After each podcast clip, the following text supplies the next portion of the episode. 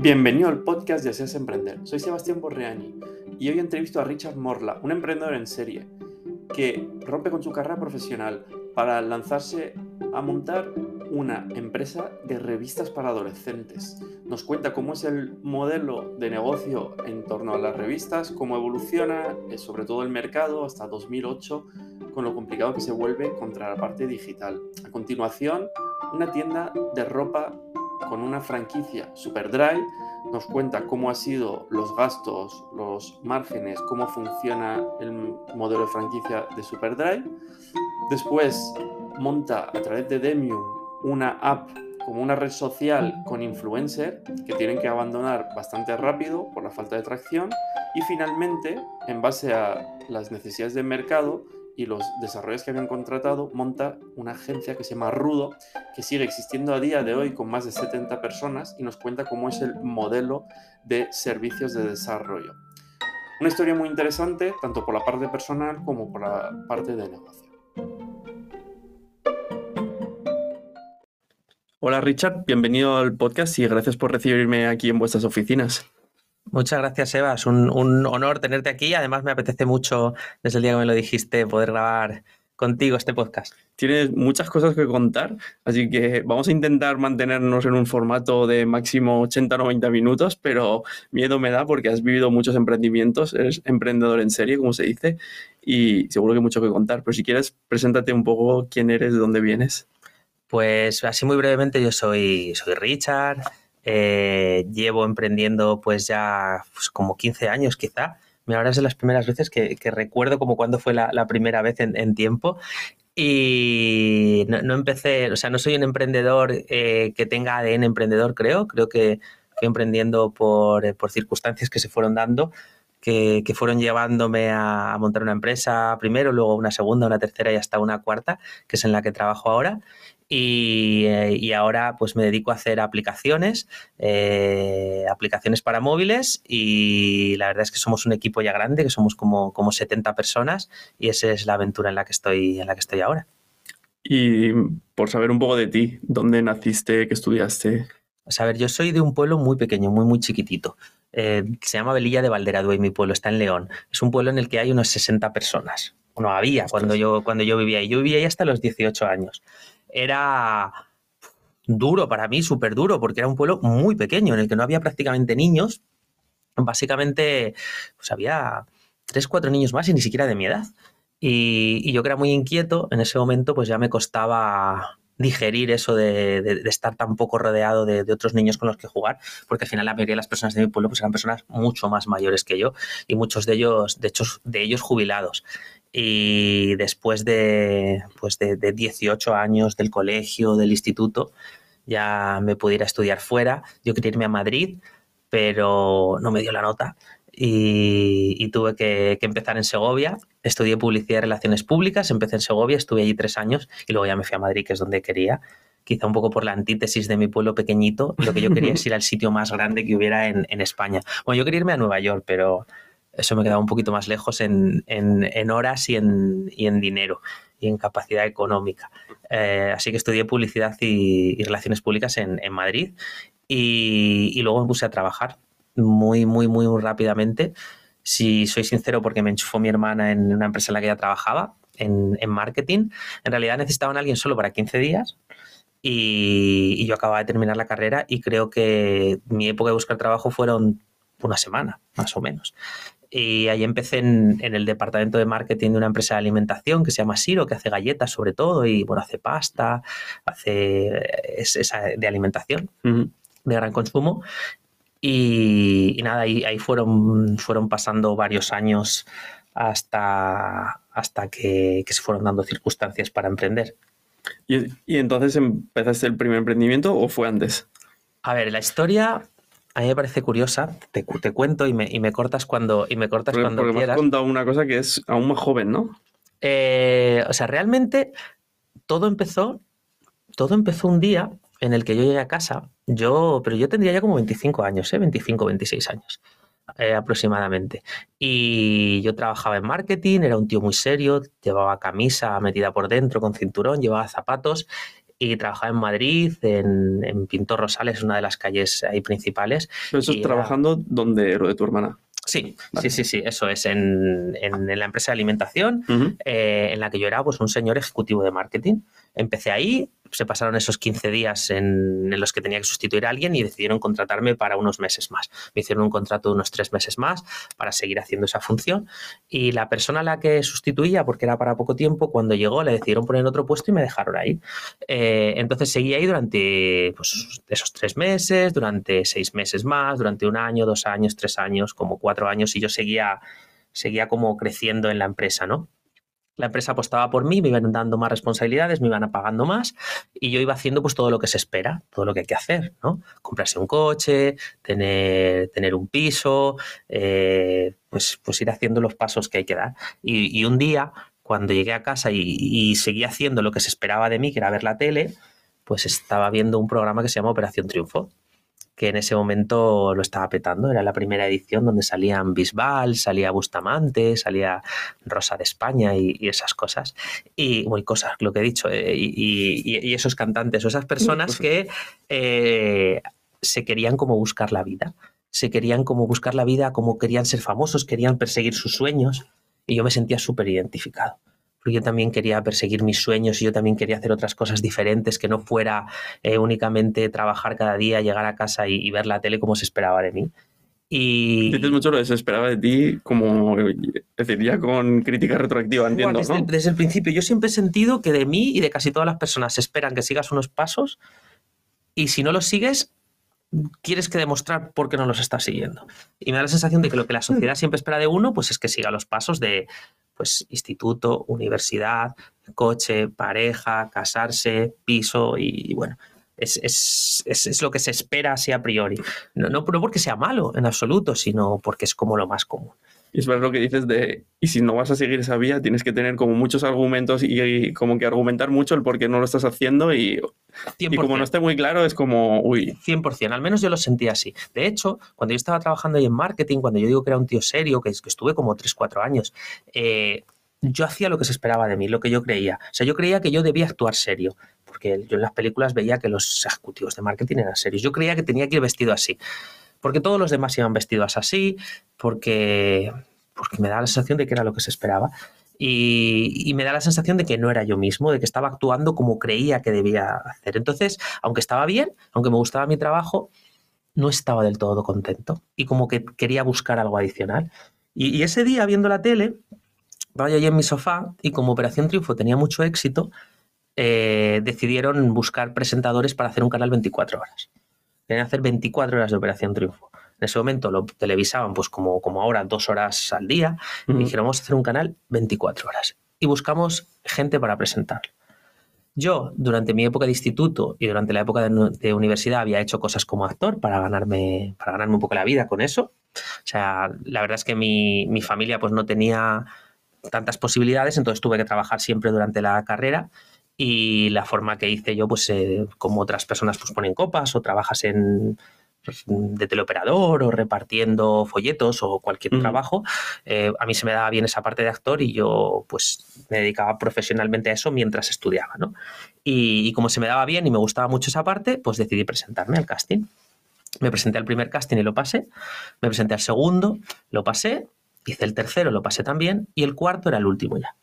El cuarto era en Barcelona. Me tenía que ir a Barcelona y lo iban a televisar.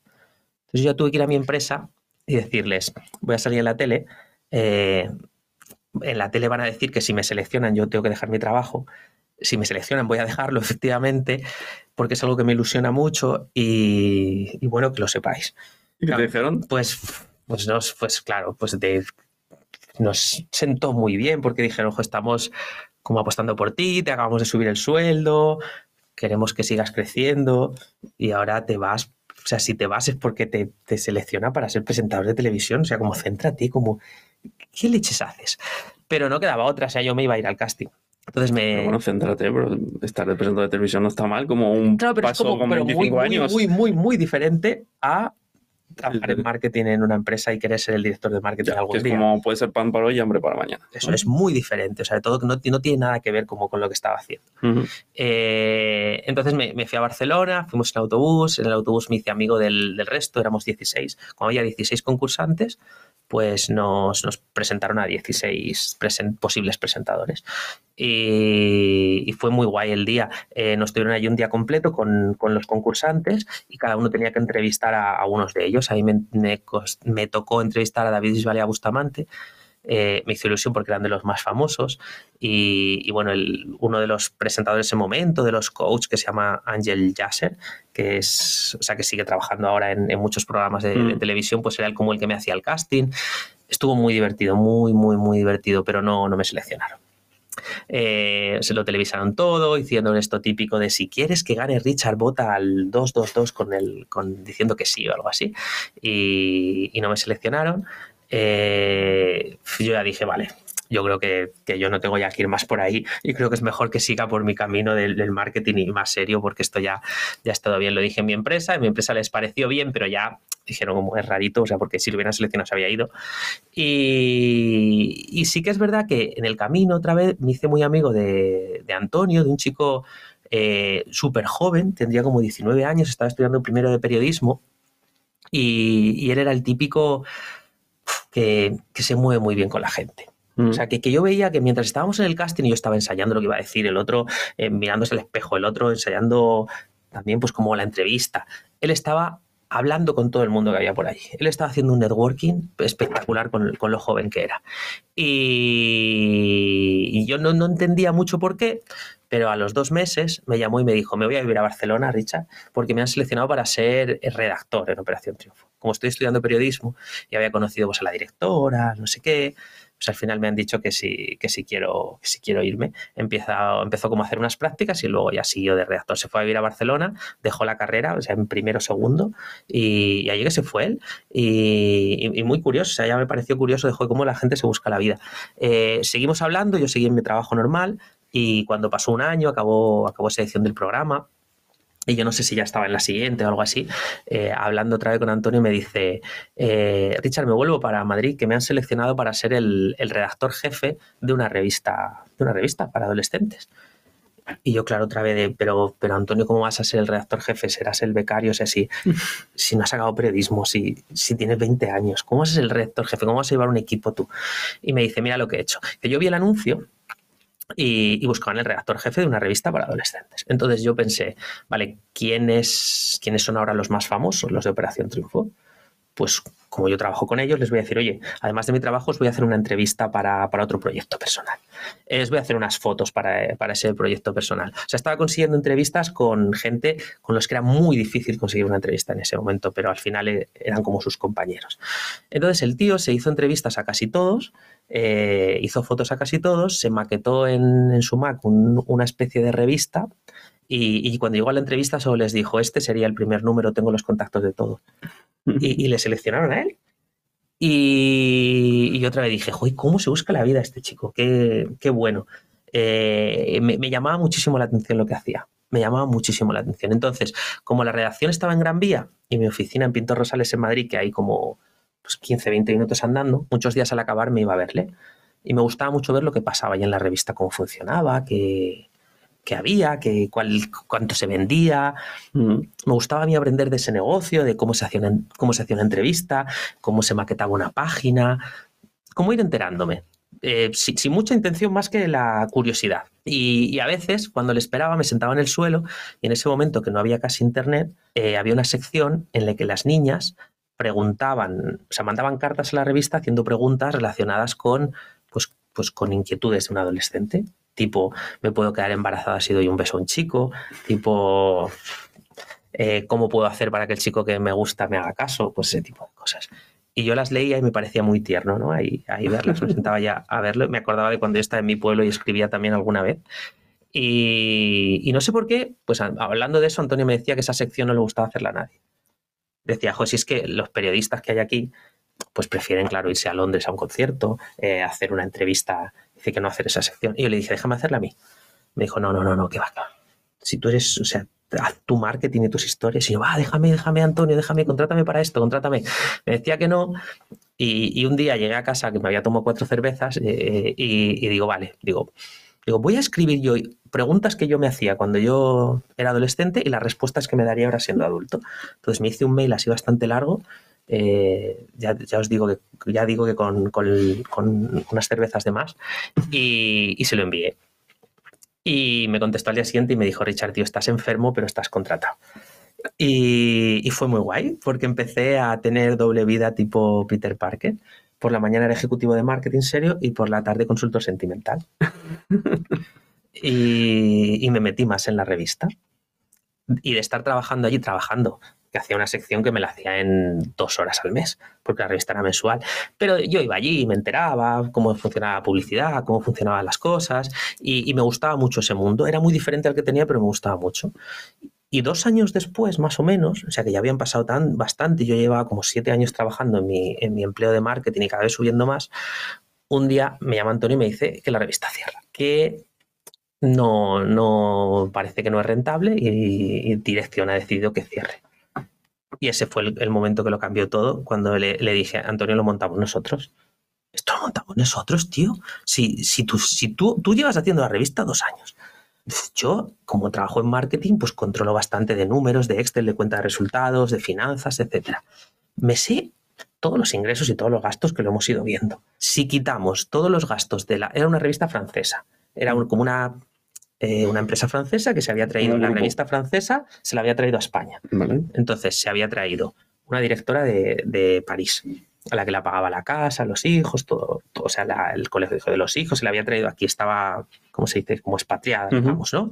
Eh, una oficina en Gran Vía chula unos cuantos redactores, colaboradores con sueldos altos. O sea, estaban, habían montado, en, Francia eran líderes absolutos y habían montado la de España pensando en que iban a ser líderes en España, con unos gastos desproporcionados para lo que se vendía.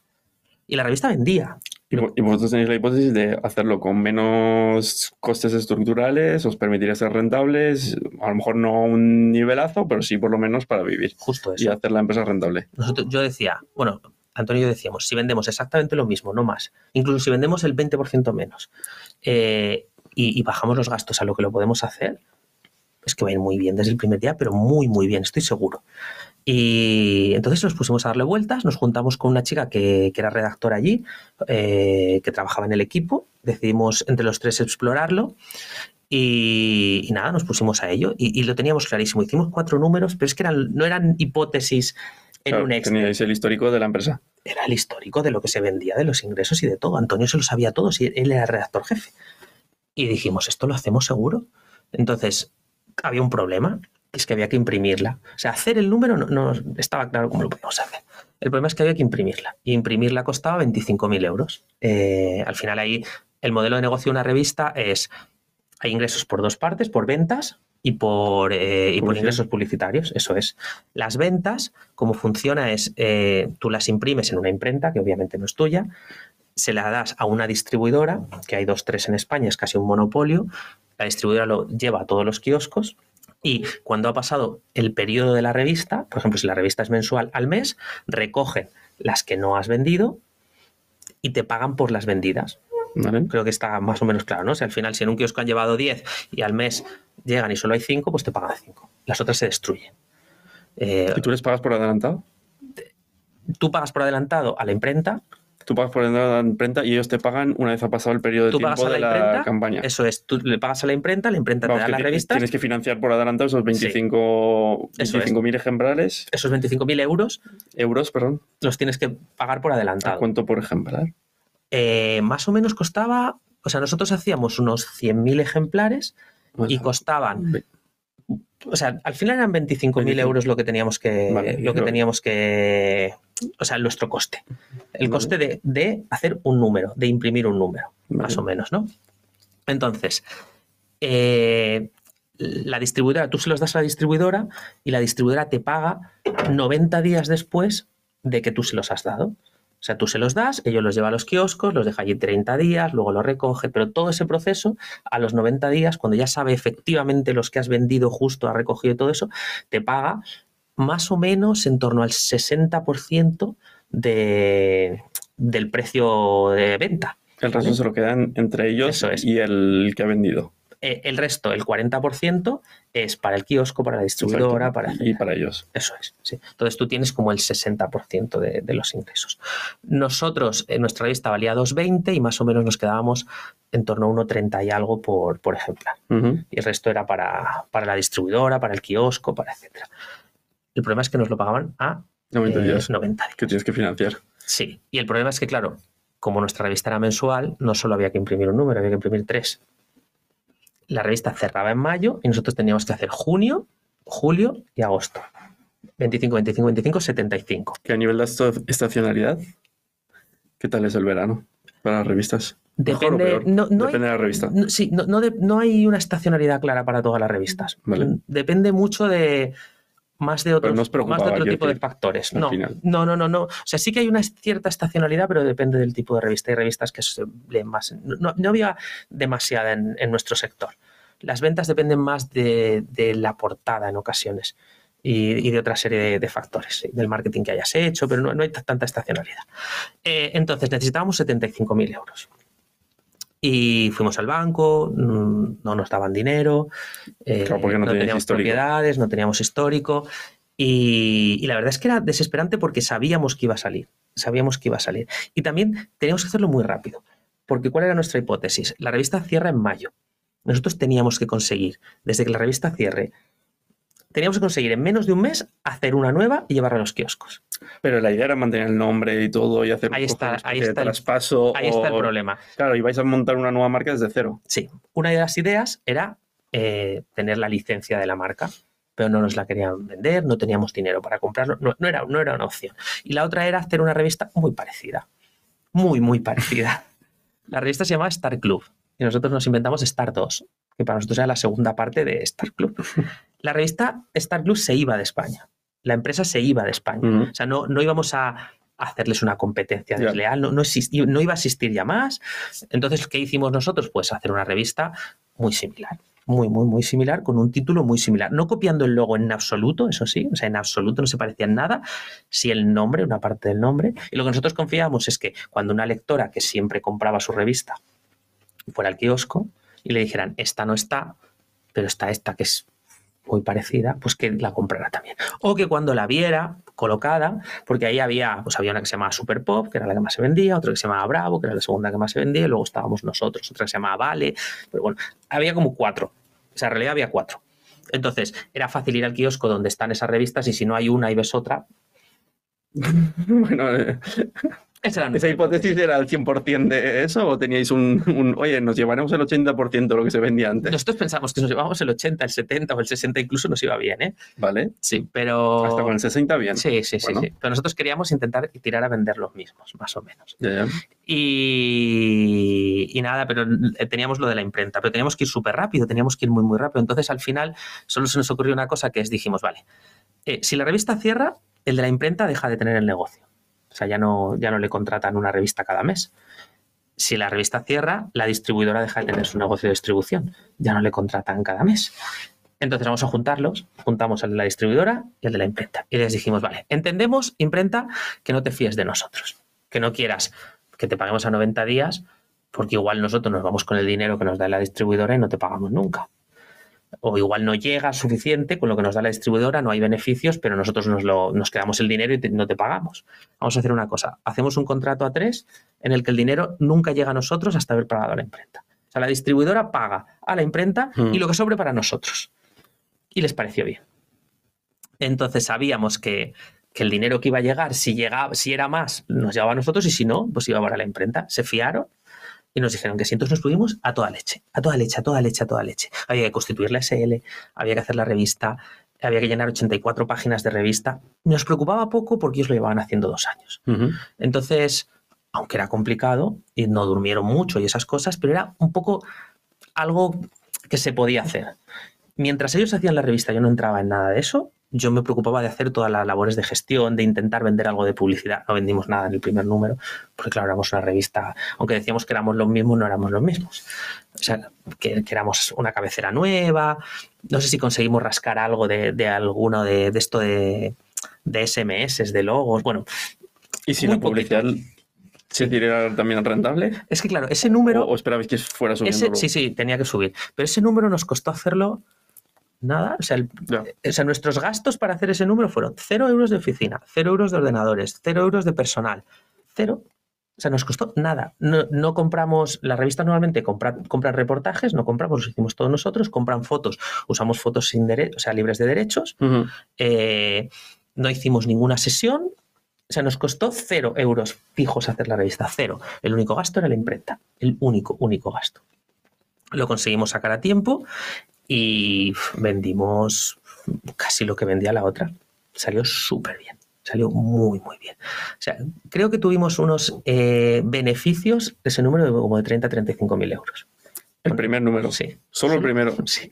Sí, sí, sí, sí. Ostras. Ten en cuenta que vendimos, creo que vendimos unos 50.000 o 40, 40 50.000, teniendo en cuenta 1,31, pues al final estábamos hablando de 60, 60 y algo y el coste era 25. O sea, el primer número fue perfecto, pero, no teníamos el dinero en la mano, ¿eh? Hasta 60 días después. Vale. Pero era, o sea, fue un, un mega triunfo del primer número. Eh, entonces nos pusimos con el segundo, pero necesitábamos ayuda. Y, y bueno, pues ahí nos pusimos a contratar. En ese momento el remoto, por supuesto, no existía. Hacíamos entrevistas en, en una plaza, en, en, en una, en una terraza. Pero bueno, la verdad es que como los periodistas en ese momento no estaban, no, no, no iba tan bien, pues casi todos nos decían que sí, aunque les dijéramos que no les íbamos a pagar en tres meses, porque no teníamos dinero. Entonces contratamos dos chicas que se pusieron de becarias para ayudar, luego contratamos un maquetador y, y el segundo número fue fenomenal también. Fue muy bien. Sí que es verdad que en el segundo ya tuvimos más gastos, porque teníamos estas personas que aunque no les pagábamos ahí, el gasto sí que digamos, sí, se, computado. se hacía. Y sacamos el tercero y es que volvió a ir súper bien, nos pagaron, nos dieron todo lo que nos habíamos sobrado y ya nos alquilamos nuestra primera oficina, en Gran Vía también, pero muy chiquitita y muy baratita.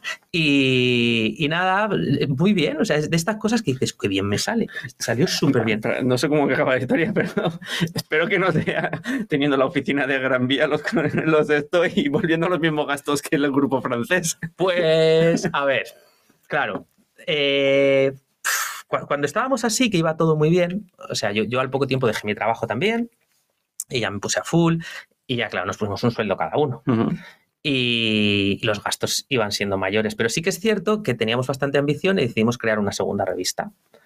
Eh, nuestra revista era como para niñas buenecitas de 12-13 años. O sea, buenas me refiero a las que acaban de dejar de jugar con muñecas, pero todavía no salen de fiesta ni, ni se interesan tanto por el sexo. Pero había, nos duraban poco, nos duraban dos añitos, tres. Entonces dijimos, vale, vamos a sacar el siguiente paso, cuando ya tienen Ujú. otros intereses. Eh, y sacamos una revista como para niñas malotas, que era copia de otra que existía, ¿eh? O sea, al final, quiero Sí, el decir que... es el que, sí. el que se busca. es- Eso es.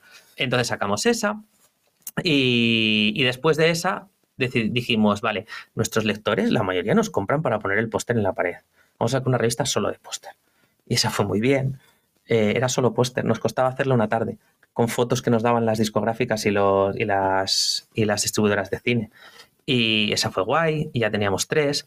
Y luego surgió una, un fenómeno mundial que se llamaba RBD, una serie que se llamaba Rebelde, Rebelde Way, no sé si te suena, bueno, No. una serie eh, mexicana que, que la ponían en Antena 3 y empezó a hacer un éxito y dijimos, vamos a hacer una revista especial de eso, solo de eso. Y fue súper bien, súper, súper, súper, súper bien. Y, y luego surgió una serie de televisión en, en Antena 3 también que se llama Física o Química, Eso sí. eh, y les empezamos a sacar mucho en las revistas y un día dijimos, ¿y si llamamos Antena 3 y le decimos que hacemos la revista oficial de la serie? Y nos dijeron que sí.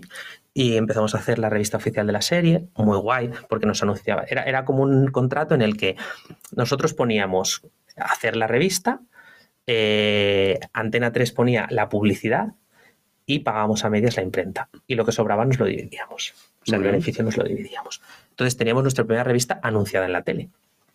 Y además con la serie de moda. Y adelantamos un poco a los líderes ahí en, en tener la revista oficial. Y empezamos a hacer varias revistas oficiales para, de, de series de Antena 3.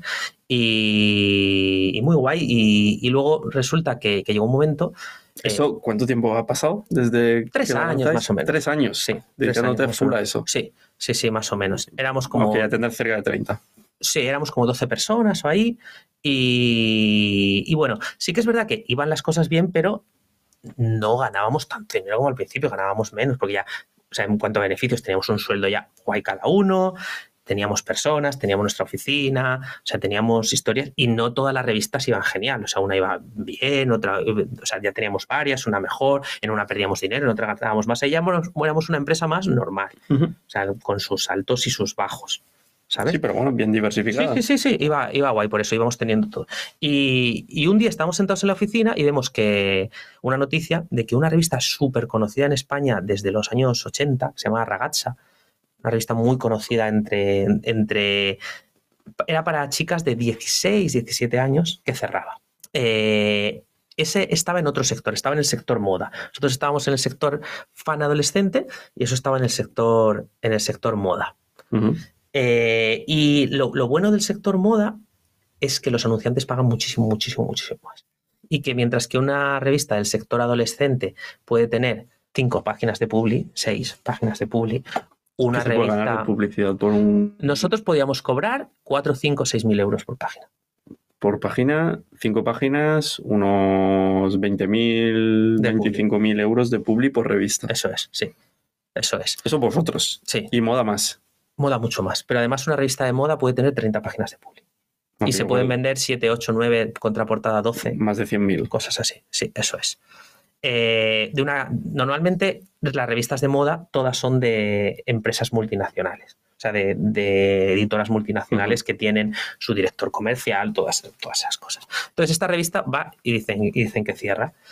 Sí que es verdad que empezaba a haber una cierta crisis en las revistas, porque llegaba Internet. Entonces las revistas ¿De, de qué de estamos hablando? 98 más o menos, Ostras. Vale. Sí, había, pues había una cierta, había una crisis mundial, ¿sabes? Por ahí, y que el, el Internet estaba llegando y las revistas iban decreciendo. Entonces, la publi iba menos, no iba, o sea, los anunciantes decían, en lugar de mi mix de donde invierto publicidad, invertir un 30% a tele, un 20% a revistas, etcétera, invierto más a Internet y menos a revistas en papel. Entonces es por eso que las revistas estaban sufriendo en general. Por eso la nuestra, o sea, la que llegó a España desde la que nosotros sacamos la nueva, no cerró en su día porque no conseguía tantos ingresos y porque esta, que era una revista de siempre, de moda, eh, cerraba. Porque, pues al final, tenía unos gastos desde sus inicios y no se había podido adaptar a, a tener menos ingresos tanto de venta de revistas como de publi. Entonces decide cerrar y, nosotros te- teníamos una en la mesa. Vamos a la primera página, vemos quién es el CEO de aquí, ¿vale? Llamamos por teléfono, nos coge su secretaria en ese momento y le decimos, somos de esta empresa, queremos tener una reunión, nos lo pasa, que me pareció súper curioso nos dijo que sí que nos eh, viéramos y allí que fuimos a, en ese momento se llama Achet Filipaki, que era una, era es una de las multinacionales más grandes, ahora se llama Hearst, Hearst algo así. Eh, y allí que nos fuimos y le dijimos, hagamos un contrato de licencia. Nosotros te licenciamos la marca, eh, te pagamos por cada ejemplar vendido, no tenemos dinero para comprarla, pero sí para eso, y a ti no te- o sea, tú ibas a cerrar. Nos dijeron que sí. Y ese ya era otro rollo. Tuvimos que contratar a 12 personas más o menos, tuvimos que cambiarnos de oficina y las expectativas eran muy altas, muy altas. Y pasamos a ser como 25 en ese momento. Y ya tener muchas revistas. Y además entrar en un sector diferente, que es el de la moda, en el que pues era muy divertido. O sea, tú ibas a redacción y tenías, llegaban cajas y cajas de ropa, de, cosméticos, de pintalabios para hacerles fotos, llegaban las modelos, eh, tenías los fotógrafos por ahí, un- tenías eh, un equipo en, en Londres haciendo una sesión de fotos para pagada por L'Oreal. O sea, era, era muy divertido. Muy curioso, la verdad. Eh, pero era, o sea, era pasar a otro nivel. 25 nóminas, riesgo mucho más alto y en un mercado Muy competido. muy competido y que tendía a bajar y que Ya. estaba bajando. No fue mal, pero no nos forrábamos. Y ya teníamos muchos gastos, o sea, muchas nóminas, mucha gente, muchas cosas. Y seguíamos con todo, pero ya había ciertas tensiones por- porque no, no todo iba tan bien. O sea, no es lo mismo cuando estábamos haciendo la revista los tres sin ningún gasto, cobrando yo, yo, yo trabajando en otro sitio a la vez, en, en casa de mis socios, con un ordenador nuestro, que Claro. ya tienes una estructura más de verdad. Eso hay una diferencia importante. Y la crisis se iba agudizando. Las empresas que antes pagaban 7.000 por una página, te decían tengo 6. Y les decías, pues, pues 6. Y las ventas iban bajando poquito a poco. Iban bajando poco a poco. Y nada, ahí estuvimos un tiempo hasta que, bueno, intentamos ir hacia Internet. O sea, hicimos nuestros portales de Internet, nuestras redes sociales, nuestras historias, pero yo digo, ¿cómo rentabilizas una redacción de 25 personas con Internet, con ingresos de esos? En el 98. Lo veía súper difícil, súper difícil. Y llegó un momento en el que yo dije, creo que lo mejor es cerrar. O sea, creo que lo mejor es cerrar. Creo pero, que no... Pero no generáis beneficio en ese momento. Iba bajando, o sea, había, pero poquito. Había poquito y yendo a menos. Y, y sí, y con riesgo. O sea, con riesgo de si no hacemos algo, se nos va a llegar el próximo mes y, y, vamos a ser deficitarios y si llega otro, o sea, porque no teníamos como un gran remanente, no lo íbamos gastando. Yo lo estaba viendo no a mes siguiente, sino a esto va, es que este mercado, pues como si fuera Kodak en su día y estaba viendo que las cámaras no. Yo decía, nuestras lectoras usan Twenty, usan redes sociales, dejan de leernos, o sea, y van a dejar Bueno, cada vez más. Pero en esa época no había 20. Fue justo cuando Twenty. Entonces es 2005 o algo así, ¿no? Ya no es 98. A ver si yo me estoy. 78, 78. Es decir, 98, no, 98 no, perdona, perdona, perdona, perdona. la época Perdona, perdona, perdona, perdona, no, no, no, no, no, Vale, no. vale. Estamos hablando, eh, estamos hablando de 2008, 2008, Vale, perdona, 2008. 2008. Me, he- me he saltado 10 años. Yo soy del 78. Ya decía yo que era No, muy pronto no, para no, no, internet. No, no, no, no, no. Estamos hablando de 10 años después, 2008, 2008. Vale, vale, 2008. Crisis financiera de 2008, todo 2008. Vale, vale, Dos- pues sí, pero un internet 30 años. Yo pero tenía 30 no, pero- años, pero- eso es, ya, ya estaba 20, Vale. Facebook estaba casi entrando, Instagram todavía no, etcétera, Twitter nada. Sí, sí, sí, 2008, 2008. Me, me he quitado 10 años yo de encima. Que me miro al espejo y me veo que, que soy joven aún y, y a veces me quito 10 años, el dos- 2008. Vale. Eh, pues eso, yo decía, la- las chicas están ven 20. Eh, cuando nosotros contamos una historia en la revista, ellas ya se la saben. O sea, ya, ya, ya ha pasado, ya ha pasado hace tiempo. Eh, están cerrando revistas. Ya yo creo que ya no, no, no, no es sostenible una empresa con una estructura como la nuestra. Puede ser sostenible que tres chicos hagan una revista, pero Ujú. no es sostenible una revista con 25 empleados, o sea, una empresa con 25 empleados y facturamos como 3 millones de euros. Y os vino un chaval de 20 años queriendo comprarla No. y queriendo bajar la Qué estructura. pena, no, qué pena. No, no pasó eso. Eh, lo discutí mucho con mis socios y ellos confiaban más en que sí. Nos gustaba mucho lo que sí que- hacíamos, en que sí que pudiéramos seguir adelante. Vale. Ellos confiaban más en Internet, confiaban más en, en- en que pudiéramos buscar fórmulas de salir adelante. Estábamos muy enamorados de lo que hacíamos. ¿Y mucho. plan- planteaste vender su- tu parte? Se ellos? lo dije y me dijeron que sí. Me dijeron y- que sí. y Y sí. la vendí. Sí, sí, sí, eso es. O sea, al final pasó eso. Yo, yo, yo quería cerrar. eh, llegó un momento en el que me en el que dije, o sea, mis socios no querían y yo les dije que yo me gustaría salirme. Me dijeron que vale. eh, o sea, no fue de un momento a otro, hubo un Ujú. periodo, pero por no hacerlo larguísimo.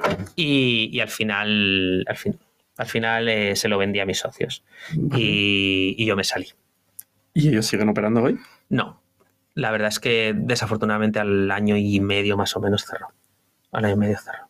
Sí. O sea, fue duro y fue muy complejo para ellos, pero es que, lo- es que estaba, es que el mundo no iba hacia eso. O sea, no es que lo, por- no es que lo hicieran mal, Encima de la crisis muy- 2008, ¿tú te saliste antes o después? justo por ahí, por esa época. Por eso, porque, pero claro, Sí. no les ayudaría para nada. En absoluto, en absoluto fue terrible. Fue ahí el momento, el momento terrible. Sí. Y, y ahí acabó mi primer emprendimiento. Y bueno, ¿Y qué aprendizaje te llevas? joder, o sea, yo, yo me llevé primero. Qué fácil salen las cosas cuando llevas haciéndolas dos, tres años. O sea, yo, ahora que hago mentorías a emprendedores y, y que también me planteo montar otras cosas, muchas veces te haces tus, tus expectativas de ingresos sobre pajas mentales totales. Y ahí no era tal, era ¿cuánto cuesta hacer una revista? Cuesta esto, este es el proceso, esto lo llevo haciendo dos años y yo solo tengo que hacer lo mismo. Claro. Entonces, eh, si sabes un, o sea, si, si estás en el sector, si lo llevas haciendo tiempo, es mucho más fácil. Y es mucho más difícil cuando, cuando no. Cuantos menos milagros tienen que pasar para que, Eso es. para que Eso es. funcione mejor. Eso, eso por un lado. Y por otro, el, el no enamorarse de algo hasta que te lleve por detrás. O sea, yo creo que es muy guay enamorarse de lo que estás haciendo mientras lo estás haciendo, pero que si se acaba, se acaba. Y contra el mercado es muy difícil luchar. O sea, si ya es difícil ser emprendedor y montar algo, si contra el mercado es que el mercado es muy grande y tú eres muy pequeño. O sea, yo soy muy pequeñito, entonces si está llegando Internet, si las revistas están cerrando, si el mercado va menos, es, muy difícil. Y yo creo que no hay que dejarse arrastrar por el mercado, que es mejor, o sea, ir a tope mientras vaya, pero si no va, pues vamos a otra cosa y ya está. Intentar hacerlo, cerrar lo mejor posible, ver todo, que, pero que no te atrape ni te deje hipotecado para siempre. Yo creo que eso fue un poquito así lo que más, lo que más aprendí. Yo creo que es un buen consejo porque eh, creo que pasa mucho lo de si a lo mejor te gusta mucho tu proyecto, la idea, dices, tengo un hueco dentro de ese mercado, pero luchar contra la ola es muy, muy difícil. Y luego ves al revés, ¿no? Un proyecto que va a favor de la ola, dices, pero es que el equipo no es bueno, lo que es la ejecución no es buena, pero da igual, salen los números, ¿por qué? Porque vas con la ola. Así es, así es, así es. Sí, eso, eso fue un poco el aprendizaje. Y, nada, me, o sea, nunca había tenido dinero para hacer algo que quería, que siempre había querido, que es hacer un MBA. Y, en ese momento lo tuve y hice un MBA espectacular, eh, que eran cuatro meses en Madrid, cuatro meses en China, en Shanghái y cuatro meses en California. y muy guay, espectacular. O sea, de los mejores años de mi vida. MBA versus emprender, que es un poco también típica polémica de hasta qué punto vale la pena, no vale la pena. Vale, me sabe mal. Menos mal que no he dicho la universidad, pero o sea, el mejor año de mi vida se lo recomiendo a todo el mundo pero aprender a aprender, bueno, mm, genérico, no sé. Yo no considero. A nivel de volver a emprender o, o, montar un negocio, haber hecho el MBA versus no hacerlo. Para mí no hubo tanta diferencia. El MBA no me enseñó tanto. Quizá también es. ¿Crees que era por ese en concreto? No lo sé. O sea, al final yo ya sabía de marketing, de finanzas, sabía cosas. O sea, quiero decir, me dio la sensación de que era muy teórico y muy genérico no, no me parece que sea algo que te aporte tanto valor. Analizabais casos. sí, hacíamos análisis de casos, o sea, que era, potente, pero... Pero muy lejos. Sí, o sea, el mejor año de mi vida, pero académicamente yo no aprendí tanto como lo que me esperaba. Te puedes juntar con gente en Shanghái cuatro meses y puede ser muy divertido y... Eso es. O sea, pero por ejemplo, era, ¿por qué era muy bueno y por qué sí que estaba bien? Pues eso, estás en Shanghái con gente eh, que tiene unas inquietudes similares y con estudiantes de allí. O sea, es algo que no puedes hacer estando de vacaciones. Estás en Estados Unidos con profesores de Estados Unidos que te están contando cómo hacer negocios allí. O sea, muy interesante el cómo hacer negocios en tres países y eso, pero quizá la, pues la parte de marketing, pues pues la parte de final, o sea, como que las asignaturas en sí no me cambiaron la vida. Muchísimo, bueno, aprendes emprendiendo un millón de veces más, un millón de veces. y, al volver a España, eh, quise ponerme a trabajar. Y yo decía, vale, yo como he trabajado en marketing 6-7 años, luego he hecho mi emprendimiento, me ha salido bien, he hecho un exit, voy a encontrar súper rápido. No encontraba nada, absolutamente nada. Imposible encontrar trabajo. ¿En qué año? ¿2009? 2012. 2011, 2012. 2011, 2012. Igual he liado un poquito los años, pero, pero sí, eso fue. El máster fue en 2011. El máster fue en 2011, seguro, 100%. y, y Elia un poquito. No te lo estarás inventando. Te juro. tu vida, ¿no? Te juro que no, te juro que no. Solo que los años. Eh, he, escrito un libro, Sebas. Y en el libro están todas las fechas, todas de verdad. Pero están bien, ¿no? Todas de verdad, uno por uno, porque sí que tengo la costumbre de ir apuntando. Ahí está todo, todo de verdad. Solo que luego la memoria me falla mucho en cuanto al año. O sea, no, no consigo hacer, o sea, juntar el año 2009 con... Eres más de letras que de números. Sí, sí, sí, 100%, 100%. 2011 vuelvo, no encuentro trabajo de ninguna manera, de ninguna manera. Y, y durante el máster me había hecho un amigo eh, que nos hicimos uña y carne, yo vivía en Madrid antes del máster, y me hice un amigo de Valencia y decidí venir a verle como un mes después de volver del máster, que había estado un año por ahí por el mundo. Y, y, nada, hablábamos de emprender, de montar algo juntos. Él, él era, bueno, él ahí es programador pero no encontraba trabajo en ese momento tampoco. Es un súper raro. Ahora encontraría, claro, a los cinco minutos. Le pasaba mucho que no tenía mucha experiencia, se tenía muy poquita, había acabado su carrera, había hecho el MBA y en las empresas, en las consultoras, eso le veían como que se iba a ir rápido. O sea, como que no entendían de si eres programador, ¿para qué has hecho un MBA? O sea, como programa. Entonces tampoco encontraba trabajo. Muy raro. Y, pues nada, nos pusimos ahí a dar vueltas a las cosas y, bueno, un día de los que yo estaba aquí visitándole, vimos una noticia de que una marca de ropa que nos gustaba mucho a los dos, nos gustaba mucho porque, pues por historias, porque al final pues en, en todos los viajes, o sea, cuando estuvimos en, en China, habíamos visto la marca por allí. Es una marca que se llama Superdry, una marca inglesa que tiene letras japonesas. Bueno, en España es medio conocido. Sí, ¿no? sí, sí, es, es bastante conocida. Lo habíamos visto por ahí una, una super tienda en China. Eh, cuando estuvimos en, en Estados Unidos veíamos tiendas gigantes por ahí. Nos compramos cada uno una cosa, nos gustaba. Y Es digo- China. No, la marca es, es inglesa, Pero, pero tiene letras japonesas. pero Pero es la inglesa. marca es inglesa. Sí, Vale. pero tiene tiendas por todo el mundo y tiene tiendones. O sea, tiene una tienda en Times Square, en Nueva York, espectacular. ¿Cuántas tiendas tienen en el mundo? ¿O en el Tendrá- 2011 cuántas tenían? 200 o así, más o menos. 200 tenían Sí. ya en el mundo. Sí, sí, sí, sí, sí. Vale. Y, y como nos gustaba, pues estábamos en Nueva York y fuimos a Times Square y la vimos y, y Fer se compró, Fer, mi, mi amigo, se compró una chaqueta y luego yo fui a otro lado. Bueno, era una marca que nos gustaba y leemos una noticia de que empieza a franquiciar en España. Y como no teníamos nada que hacer, yo le digo, Fer, escribimos a ver, que nos cuenten. Le escribimos, nos llaman, nos dicen, estamos buscando un franquiciador, o sea, un franquiciado para Valencia. Eh, ya tenemos uno en Barcelona, de hecho vamos a abrir la tienda en nada. Tenemos otro en Madrid que la abriremos en un par de meses y Valencia es el, el siguiente sitio donde tenemos que ir. Veniros. No teníamos nada que hacer. Nos fuimos a Barcelona y nos contaron allí todo el plan. Eh, nos contaron primero el plan de negocio, nos dijeron que había que invertir unos 150.000 euros. Con esos 150.000, más o menos, eh, la rentabilidad eran unos 50.000 al, al año.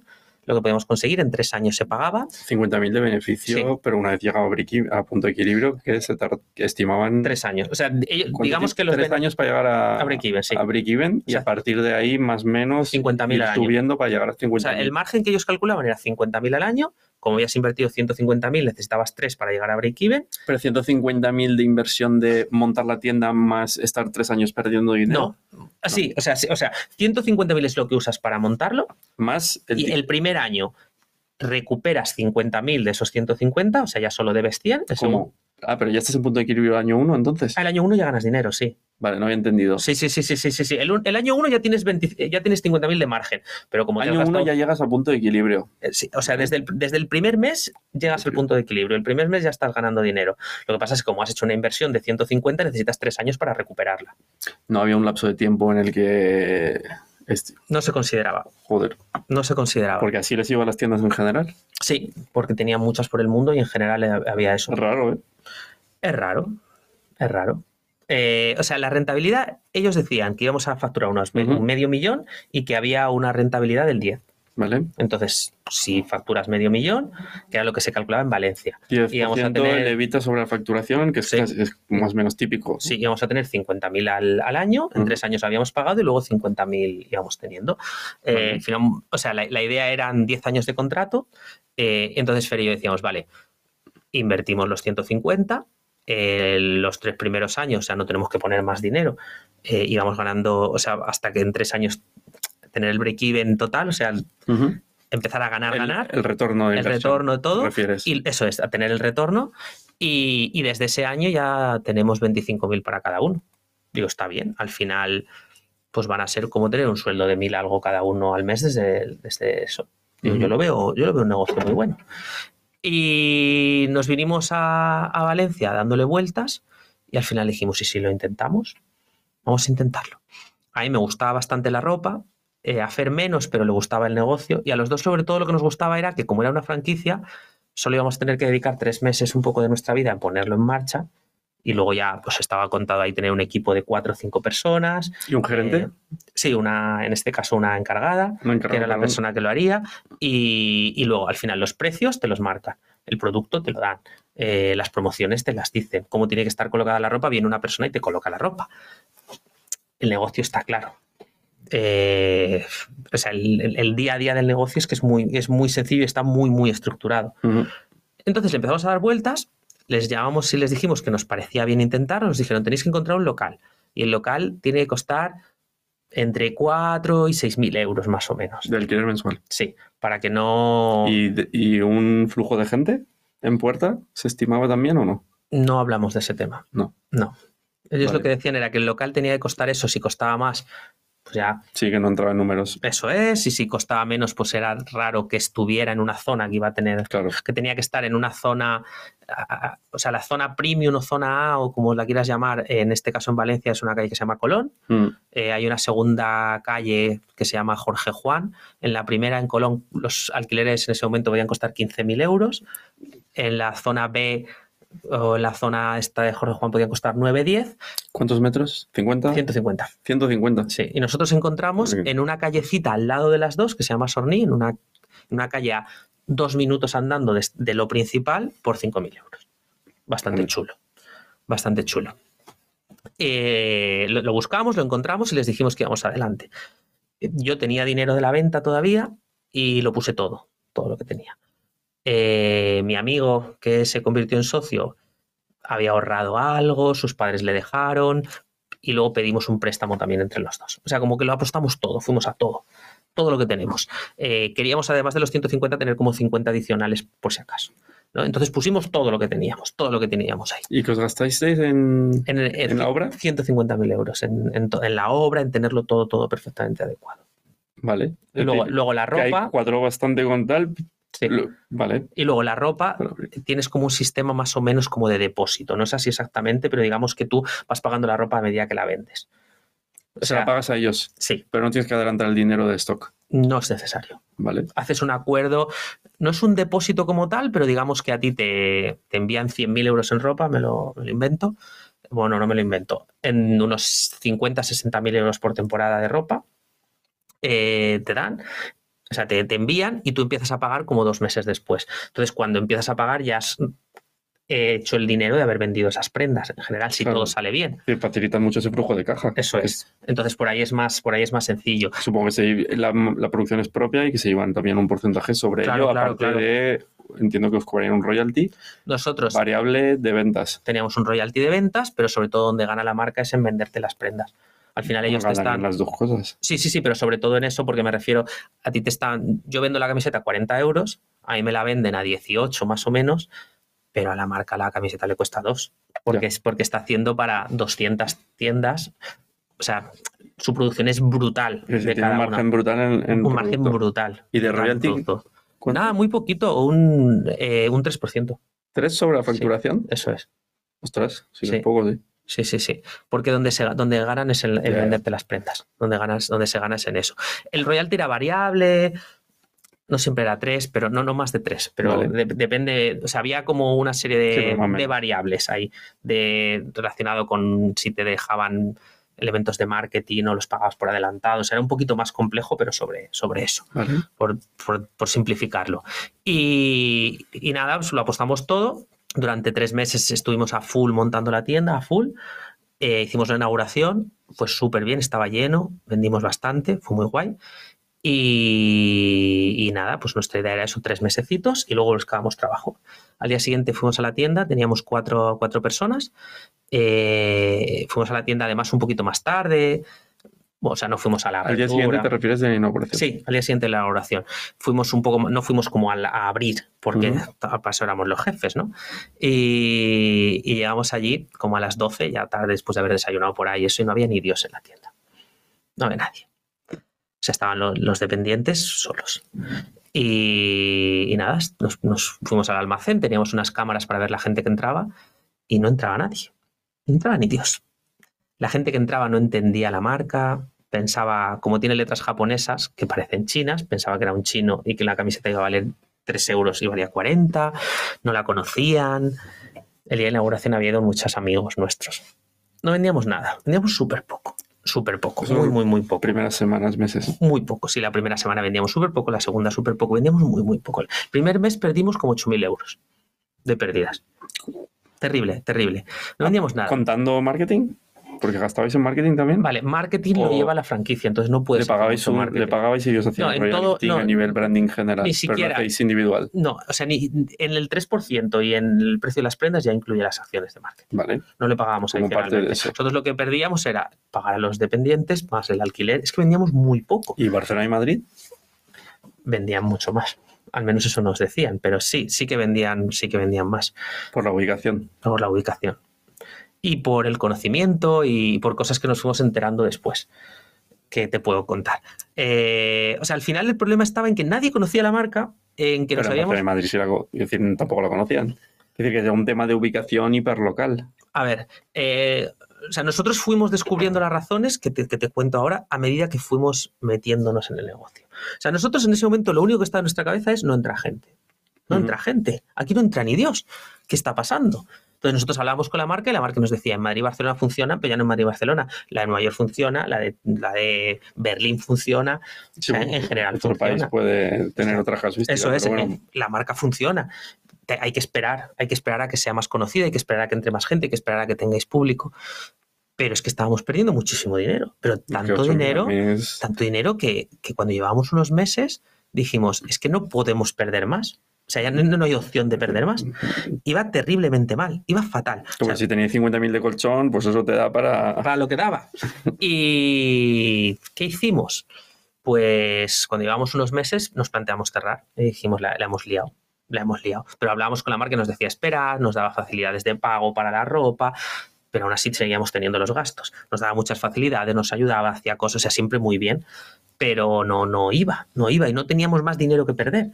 Eh, entonces nos planteamos cerrar, pero al final pues nos íbamos a quedar pues con casi 200.000 euros de hipoteca, digamos, y dijimos, vale, hay que hacer algo. Y decidimos despedir a todos y quedarnos mi socio y yo. trabajando dentro. Eh, aprendi- habíamos ido sub- aprendizaje, digo, habíamos ido muy subiditos, muy subiditos, muy subiditos los dos. De nuestro máster internacional, de estar en Estados Unidos, de yo haber vendido, de pues pues pensábamos, no sé por qué, pues te ac- acabas pensando que todo te va a salir bien, eh, nos metemos en un negocio que no tenemos ni puñetera idea, ni puñetera idea, en el que nos fiamos absolutamente de un Excel sin tener ni idea del negocio, de qué va, de no haber trabajado en una tienda ni, ni cinco minutos en la vida. Y pues nos la pegamos un montón, nos la pegamos un montón. Despedimos a todos y dijimos, vale, los próximos dos años o hasta que funcione esto, vamos a tener que estar 10 horas y media al día en la tienda todo el rato los dos, todo el tiempo, sábados incluidos. Eh, a veces se abría los domingos en ese momento, domingos también, pero al menos seis días a la semana. No vamos a cobrar nada, vamos a vivir de nuestros ahorros. Yo en Valencia, o sea, me, me vine a Valencia desde Madrid, me había venido por unos meses, pero ya me, me fui a vivir a, a una casa que tenían los padres de mi socio que no usaban una casa, una casa antigua en, en Torrente, en un pueblo, y que no me cobraban nada ni tenía ningún gasto. Vivía con 150 euros al mes, o sea, no hacía nada, trabajaba todo el rato, siempre, todo el tiempo. Y fue muy duro, muy, muy duro, pero fuimos aprendiendo cosas. Fuimos aprendiendo un montón de cosas. Aprendimos, uno, eh, los turistas son un filo en absoluto. Los turistas conocen la marca perfectamente de otros países, vienen a España y no sé por qué compran. A mí no se me ocurriría comprar a Zara a Berlín, creo, pero los turistas vienen y compran. Los turistas tienen un poder adquisitivo bastante importante. Vienen a gastar. Los Bueno, turistas también, también es que si igual conocen la marca en su ciudad y encima aquí es más barato, no es en general más barato, eso es lo que me extrañaba, es Era muy, muy precio. similar, sí, muy similar, pero la forma de compra era muy diferente. En general, los turistas llegaban, no miraban el precio, lo ponían en el mostrador y decían que se lo cobrara. L- los locales, en general, miraban el precio 2012 en Valencia o 2014 en vivir de turistas. Es decir, tampoco. Hoy, hoy, hoy es diferente, ¿no? Pero 2014 Valencia. No, no había los un, más un martes en febrero Así aquí no, no había nadie. Pero sí Ahora que sí, ¿eh? Pero sí que descubrimos que el turista era alguien a quien intentar hacer cosas para atraer. ya, O sea, sí que nosotros teníamos la idea de quién es el target de Superdrive, los universitarios. ¿Por qué? Porque son los que salen en las campañas de Publi. Entonces nosotros sí que cuando hablamos con la marca de acciones de marketing o- o a veces nos dejaban hacer cosas, organizábamos cosas conjuntas, todos los llevamos al universitario. Y ahí nos fuimos dando cuenta de que el universitario no tenía dinero para gastarse 80 euros en una, cam- en una sudadera, Ya. 80-90 euros, pero que el turista sí que era un target importante al que no habíamos hecho ni caso. Ujú. ¿Por qué en Madrid y Barcelona iba, mu- iba muy bien? Una de las múltiples razones era por los turistas. Que en meses de verano nos llegaban a hacer hasta el 80% de la facturación. Ostras. Increíble. Un agosto, 80% de facturación de turistas. ¿Qué cosas que aprendimos? Eh, un dependiente para verano tiene que saber inglés porque habla más inglés que en español. Ya. No se me había ocurrido en la vida. ¿Cómo se me ocurrió? Estando en la, estando en la tienda. ¿Qué más cosas aprendimos? Eh, venían niños de 13 años y les flipaba. Porque como la publicidad pues iba a universitarios, pues Claro, al final... que te ves reflejado, es como a lo que aspiras, ¿no? Es. y te lo compra el padre y ahí sí que hay un dinero. Justo, además, ¿quién compra? El padre. Pero es que además lo que estaba genial era que el padre, el de 45 50 años, quería parecerse al universitario y se compraba algo también. Entonces era, vale, traemos al de 13 y el padre, el tío, el abuelo, que le da igual 90 euros para Mm. su hijo eh, o para su sobrino, lo que sea, se compra él una camisa para parecer joven y al niño una sudadera para parecer mayor. ¿Cómo captabais gente de 13 y los extranjeros? Claro, pues ahí empezamos a darnos cuenta de cuál era nuestro target y a quién teníamos que ir. Y luego descubrimos otra cosa que era que la gente repetía mucho.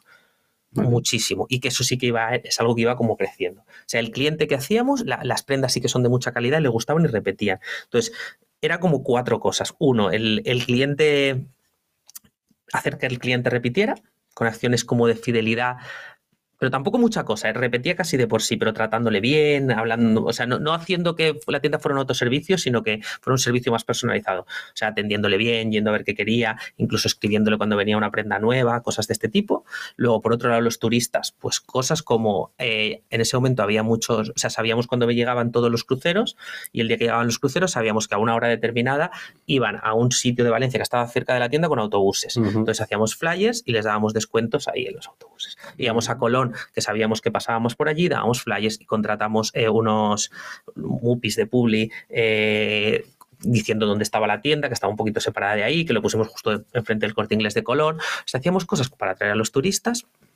eh, hacíamos hincapié en los clientes fidelizados y luego empezamos a intentar atraer al de 13 para que trajera luego al padre. ¿Y cosas que hacíamos? Pues ir a las, a las discotecas live de Valencia Ostras. nos íbamos ahí y vestíamos a los influencers de la época, que era el Relaciones Públicas de toda la vida. Y, y ahí empezó a ir guay, o sea, sorteábamos cosas, hacíamos cosas allí y luego empezamos a hacer actividades con los colegios eh, privados. O sea, porque al final el que compra no es, o sea, nos dimos cuenta de que necesitábamos, no necesitábamos mucha gente, pero necesitábamos gente con mucho poder adquisitivo. Entonces empezamos a ir al cole privado. Y nos íbamos a un colegio que se llama Caxton y sobre todo a los colegios bilingües. Bueno, es el por excelencia. Eso es, pues nos íbamos a todos los bilingües y hacíamos cosas con ellos. Y, y además en esos coles, como en Inglaterra es súper conocida, pues les encantaba. Entonces hacíamos, bueno, hacíamos diferentes actividades, les llevábamos, les enseñábamos, les hablábamos del negocio. les- Entonces y fuimos haciendo cosas con todos ellos y poco a poco fue remontando. ¿Llegasteis a punto de equilibrio? ¿En cuánto tiempo? Uf, siete años al final. Siete años para, para llegar- Hasta, hasta que recuperamos la inversión. Bueno, eso está Ah, no, el punto de equilibrio, no, como, o sea, ten en cuenta que, o sea, igual al punto de equilibrio desde que nosotros empezamos a trabajar ahí el llegamos que pusisteis a trabajar, sí, pero sin cobrar. mes, pero, meses, claro. pero, pero pudiendo pagar y no estar vosotros. Lo que pasa es que nosotros estuvimos dos años así, en el que, en el que casi hubo punto de equilibrio, ya te digo, desde el día uno, Sí. desde, el- desde que quitamos todos los gastos eh, y, y fuimos recuperando, o sea, sin cobrar nosotros nada, recuperando, recuperando. beneficios. Queríamos recuperar, recuperar, recuperar. Y a los dos años ya Y pusisteis a después de gente. estar dos años nosotros es cuando pusimos a gente. Y ya estabais en punto de equilibrio, Sí, sí, o sí, a ganando un pelín es. y a partir de ahí ya creciendo y, eh, y en total siete años hasta recuperar la inversión Eso es. inicial y a partir de ahí empezar a ganar. Más o menos, sí, eso es. Sí, Vale. seis, seis, siete años, más o menos, hasta empezar a ganar. Eso es. Y cuando llevábamos dos años, ya te digo que dijimos, vamos a buscar trabajo nosotros, porque ahora ya o sea, ha ido subiendo. Eh, mi socio de programador encontró, creo, al día, porque ahí... o Porque sea, ya estábamos en el, ¿En el boom? 2015 o... Sí, más o menos. Más Vale, o menos. que ahí ya, Sí. ahí ya se peleaba. Encontró súper rápido y yo me puse a buscar trabajo otra vez. No encontraba otra vez. Tampoco encontraba. Imposible. ¿Por qué crees que, que te costó las dos veces? Pues mi sensación era que tenía un- que mi perfil es muy raro. O sea, muy raro en el sentido de, ha trabajado en marketing, Claro, no está encasillado. sí, ha trabajado en marketing en, en gran consumo. Po- Podría haber encontrado mucho, pero luego, durante cinco años ha montado una empresa de revistas. Ya no le voy a contratar para marketing, que hace cinco años que no hace marketing. Pero de una empresa para revistas, ¿de qué le contrato? ¿De, de gerente? No sabría de qué contratar. Y luego montó una tienda de ropa, dos años. No sé, no sé qué hace este chico. No, yo lo entiendo, ¿eh? es que no sé, no sé para qué puede, qué puede hacer este chico con una cosa con tan raro. Y, como no encontraba, yo seguía en la tienda mientras buscaba algo y un día descubrí eh, una cosa que, que era una incubadora de empresas que se llamaba Demium, una incubadora de aquí, de Valencia que hacía una, como un fin de semana, con una cosa que se llamaba hackathon, yo no había ninguna de las palabras, para montar startup, que tampoco sabía ni lo que era, y me apunté. Es que cuando empiezas en el mundo startup hay muchas palabras que, que No, suenan a chino. No entendía ni una palabra de lo que decía. Me apunté y me fui allí ese fin de semana que ellos prometían que te cambiaba la vida y me la cambió. O sea, acabó el fin de semana y yo dije, yo quiero montar una startup. Yo quiero montar esto. Yo quiero quedarme aquí.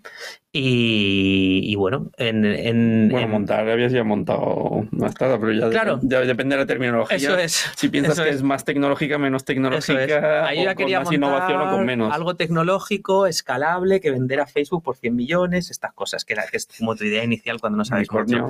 Esa era mi idea. Y, y nada, hablé con la gente de Demion al acabar. y, bueno, en Demion hacen como un fin de semana y hay unos ganadores. Yo no gané. Tampoco me, no me salió tan bien el fin de semana. Aunque yo me lo pasé muy bien, no me salió tan bien mi proyecto. Pero bueno, yo quería quedarme, hablé con ellos, me dijeron que, que vale. Y en Demion, eh, Demion te da ideas sobre las que trabajar. O sea, te da modelos de negocio sobre los que trabajar. Pero en mi caso yo tenía una y yo quería desarrollar la mía. Entonces les intenté convencer de que me dejaran la mía. Y es que cuando yo estaba promocionando la tienda, cuando nosotros estábamos haciendo estas cosas de marketing, sobre todo para, los, para estos niños de 13, 14 años, eh, y cuando estábamos dando ropa a, a estos influencers que son las relaciones públicas, el, niño que vendía las entradas y que se llevaba a la gente a las discotecas light, descubrimos uno que, que tenía bastantes seguidores, en ese momento en Twitter todavía. Y, y que un día nos dijo que si podía hacer una quedada en nuestra tienda, que si le dábamos una camiseta hacía una quedada.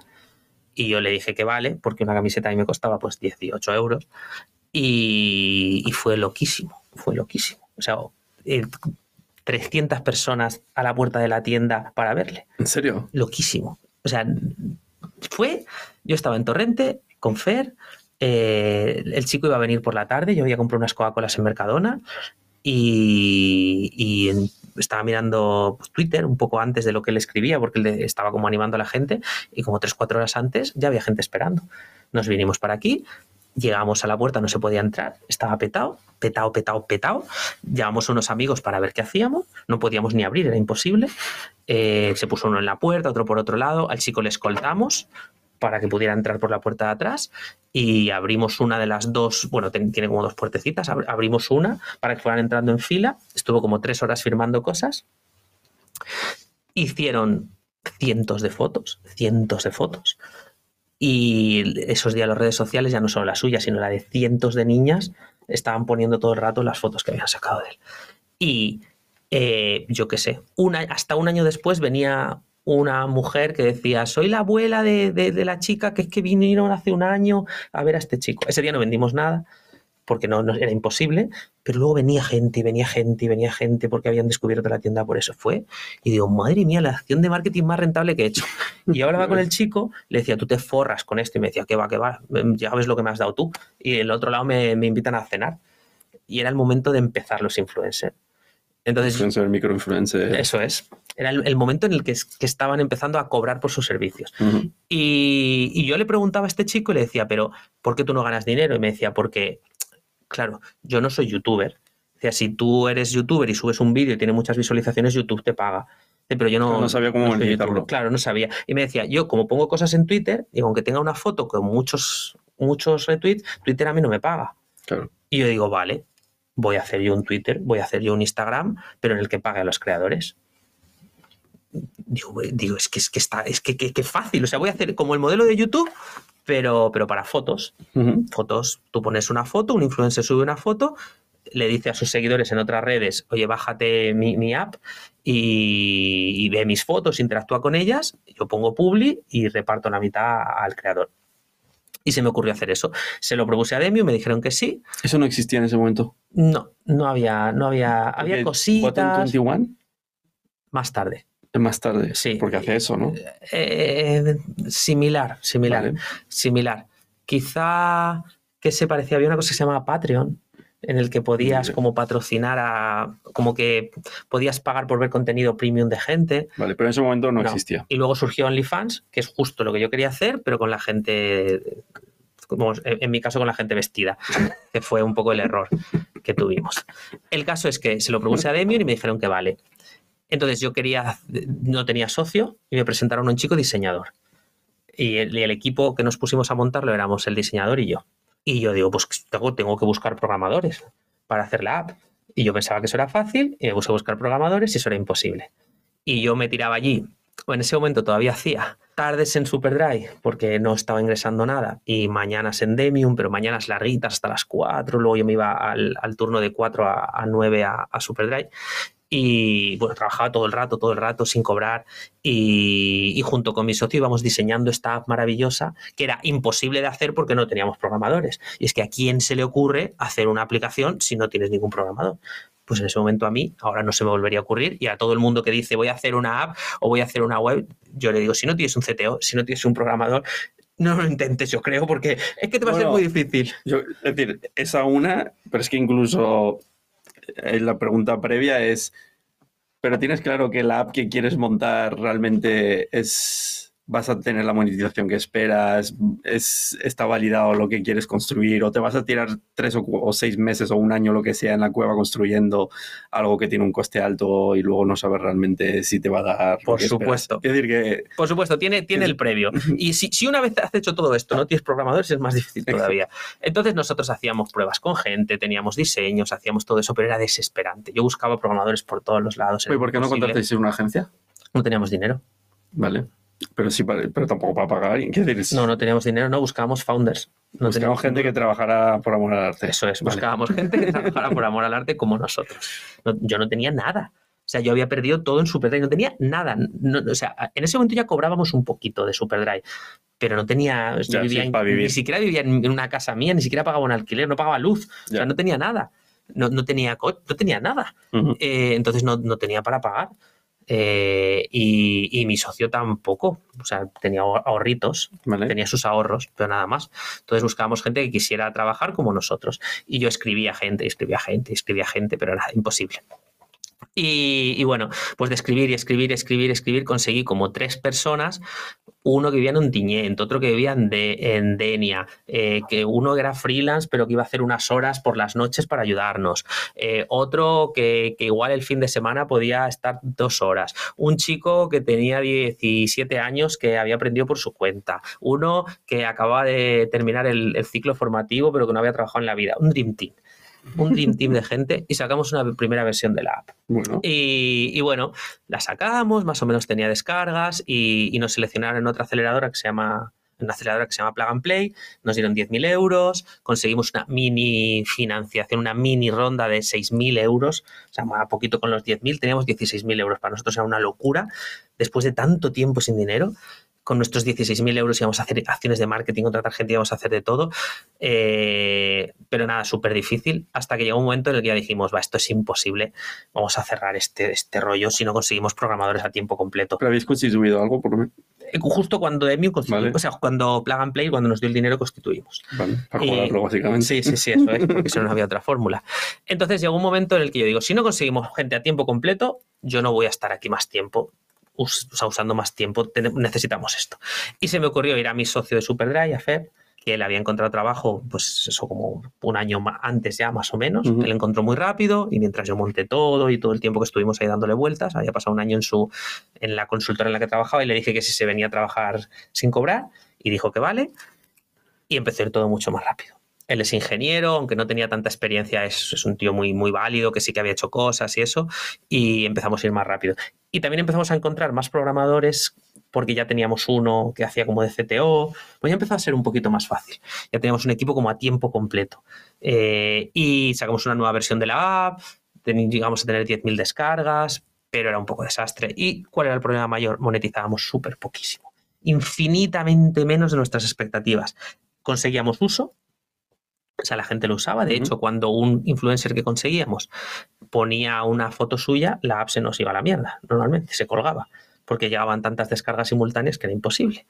Lo intentábamos arreglar, luego, nadie, luego no entraba nadie durante un tiempo, luego un influencer ponía algo, se petaba otra vez, o sea, era muy difícil, yeah. era muy difícil. Eh, pero ¿cuál era el problema? Monetizábamos muy poco, muy poco, muy poquísimo, muchísimo menos de lo que pensábamos por usuario y por visualización de Google, muy poco.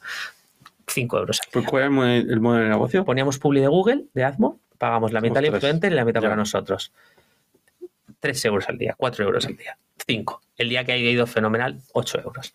¿Qué empezó a pasar? Los influencers no querían poner nada cuando les pagábamos, si habíamos ingresado nosotros 6 euros en un día bueno, para los varios influencers les tocaba de 14 céntimos, empezaron a decir, mira, yo no publico más, págame por adelantado. Es que lo malo de ese modelo es que dependes mucho de volumen, Muchísimo. pero en realidad estás ofreciendo mucho más valor, porque el influencer le está siguiendo gente mm, de su target específico y es capaz de prescribir y de vender algo para ese target en concreto que puede tener un valor muy alto. Y si le pagara esa propia marca, imagínate que a lo mejor Sí. vosotros como Superdry dices al, al chico este, oye, te pago, no sé, me invento 2.000 euros y me haces estas cuatro cosas. Pero claro, para sacar 2.000 euros con Google, Es ¿qué imposible. tienes que tener? No sé, 100.000 de tráfico, Eso es. 200.000, no hay ni idea, ¿no? Pero, pero claro, eso no lo vas a conseguir. Pero sin embargo, sus 5.000 o 30.000 que están muy influenciados por él, sí que le puede prescribir y generar un negocio alrededor.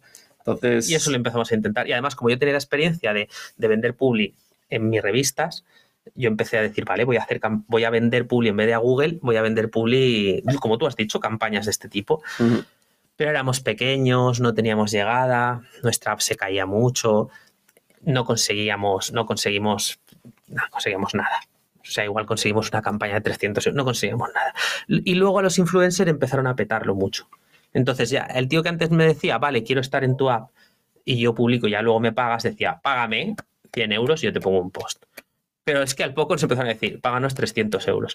Y, y luego ya había gente que nos decía, páganos 1000 euros por un post. Y nosotros decíamos, 1000 euros. Claro, es que escribir?". al, al final tú competías con Instagram y lo que le pagará una marca por, por publicar algo en Instagram, ¿no? Quiero decir que, que Sí, este sí. negocio acaba ocurriendo en las redes sociales de siempre, Eso no es. necesitaban una red social adicional. Eso es. Mi- lo que yo decía es, la marca te puede seguir pagando, pero además te paga el canal.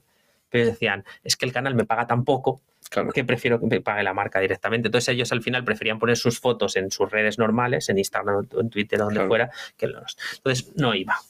Y, y nada, nos dimos cuenta de que no iba. Pero nosotros seguíamos pensando, bueno, pues ahí, enamorarte de tu idea, que si hubiéramos conseguido una ronda, o sea, que si conseguíamos una ronda y le metíamos dinero y le metíamos volumen, volumen, que si en vez de 10.000 usuarios teníamos 100.000, que ya podía ser otra cosa y que sí. O sea, pensábamos que era cuestión de, de volumen y de inversión.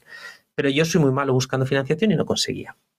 No conseguía. Entonces, lo que se nos ocurrió era cerrar, una vez más, cerramos, o decimos, vamos a hacer alguna cosa eh, en el que podamos ingresar algo de dinero y lo metemos aquí. Y, y se nos ocurrió de, ya que sabemos hacer apps, bueno, solo habíamos hecho la nuestra, pero ya que sabemos hacer apps, vamos a hacer apps para otro y el dinero lo metemos aquí. ¿Cuántos desarrolladores había? Nada, 3, 4. Bueno, Y Super Junior y, vale. y solo habíamos hecho nuestra app y eso. Y en una tarde, en una tarde montamos ahí en un WordPress rudo, empresa de aplicaciones móviles líder en Valencia, Líder. eh, sí, sí, espectacular. eh, y nos, o sea, seleccionamos un nombre de cuatro letras, lo pusimos rudo, lo subimos la web, o sea, en una tarde. Y yo digo, vosotros seguid con, se llama Exclusive la red social, una especie de red social, la startup. Digo, seguid con Exclusive y yo me pongo a vender. Y me puse a vender. Pero era muy difícil, porque casi todos me decían que les dijera otras cosas que habíamos hecho. Y solo les podía decir, hemos hecho solo la nuestra. Era muy difícil. Estuve como, tampoco mucho, un mes. Pero ya no teníamos más fuerzas. Ya era, si no, mira, si no sale ya cerramos y ya está cada uno a lo suyo. Yo otra vez voy a buscar trabajo, yo qué sé. Fer encontrará en dos días de programador y se nos acaba el dinero y eso. Y, y un día, de la forma más tonta del mundo, que es viendo Twitter, veo que un chico que conocía eh, había puesto un tuit de que un, un jefe suyo estaba buscando un desarrollador de, de iOS para hacer una app para, para el iPhone. Eh, le escribo y me dice, ah, mira, este era mi jefe, me lo ha dicho por aquí, que si conocía a alguien, escríbele, le escribo, me llaman y me dicen, bueno, pues era, era un empleado de una empresa, de una consultora muy grande, muy, muy grande, de mil personas, y que necesitaban a alguien para hacer una app para un banco, eh, un- una parte de una app para Bizum, Ujú. y que el equipo les había dejado tirado y que si teníamos programadores de ellos. Yo les dije que sí, que teníamos un equipo espectacular. Y me dijeron que les pasara una propuesta. Les dije que me pasaran los requisitos, me pasaron un par de hojas o tres. No teníamos ni puñetera idea, no teníamos propuesta económica, no teníamos nada. Nos juntamos, dijimos que eso se tardaba 120 horas, calculamos creo que 30 euros por hora o 29, algo así, 3.800 euros. Se la pasamos, a los tres minutos me llama y me dice que para nosotros, 100%, y nos dice que si le podemos hacer la de Android también, que nos paga otros Que me 3.800. parecería bastante barato. O sea, e- extra barato. Yo fui al equipo otra vez y les digo, ¿podemos hacer la de Android? Y me dijeron, o sea, ni de coña, si no podemos hacer ni una, ¿cómo vamos a hacerlo? Pero aún así yo le dije que sí. Y, y ahí nos dieron el contrato para hacer las dos, 7.600 euros para hacer la esta. Yo no sé cómo salió, no sé cómo, hicieron muchas horas, bueno, hicieron de todo y salió. Y salió bien, ¿eh? Un buen timing. Sí, sí, sí, sí, salió. Salió. Entonces, pero 40 horas. no, pero no, no, no, no. a- que va, nosotros tardaríamos mil. O sea, tardaríamos mil, cobramos 240, pero se la entregamos a tiempo. O sea, digamos que igual le dijimos, Sí, vale. se la entregamos a tiempo, pero a nosotros nos costó, o sea, 5, 6, 7 veces más, muchísimo más. Pero quedaron contentos. Y nos encargaron otra, mucho más grande. Y dijimos, uff, esto de estar metiendo aquí dinero para nuestra, para nuestra startup deficitaria cuando esto es un filón, adiós nuestra startup, adiós. Esto, es un- esto está muy bien, vamos a concentrarnos en esto. Vale, no vamos a tener ya una startup, no vamos a ser súper sexy y no vamos a vender por 100 millones, pero esto parece que tiene, Y ahí nació Rudo. que tiene su historia. Y ahí nació Rudo. Y, y fuimos contratando desarrolladores y, y nos fueron ¿Eso en qué saliendo año? proyectos. 2006 empezó Rudo. 16. Y 2000, 2006, 2016.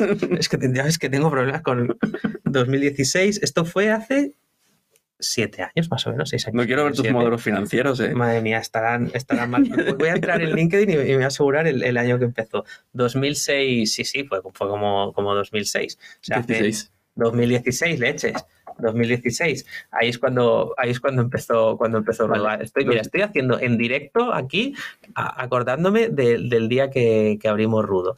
¿Qué día fue? ¿Qué día empezamos? En 2016. En Vale, 2016. 2016. Lleva Casi lo he dicho seis años. en diciembre de 2016. Seis años y seis meses de Rudo y, ya, Eso y es. pasas desde ahí a ahora ser 70 personas. Eso es. En- a- fue yendo, o sea, al igual que me había salido mu- muy bien en la editorial y en las otras muy mal, aquí todo bastante bien, bastante bien. O sea, fue, pero de forma muy orgánica. Claro, es que además 2016, mm, agencia de apps y tal, habéis pillado una ola. Sí, sí, sí, eso es, una ola. Cada vez más gente, cada vez más desarrolladores, cada vez más proyectos, cada vez más desarrolladores. Y de hecho, hace tres años, ah, eso te lo estoy diciendo bien, hace tres años, no me preguntes el año, pero fue hace tres, hace tres años. ¿Prepandemia? eh, prepandemia, justo Vale. prepandemia, justo prepandemia.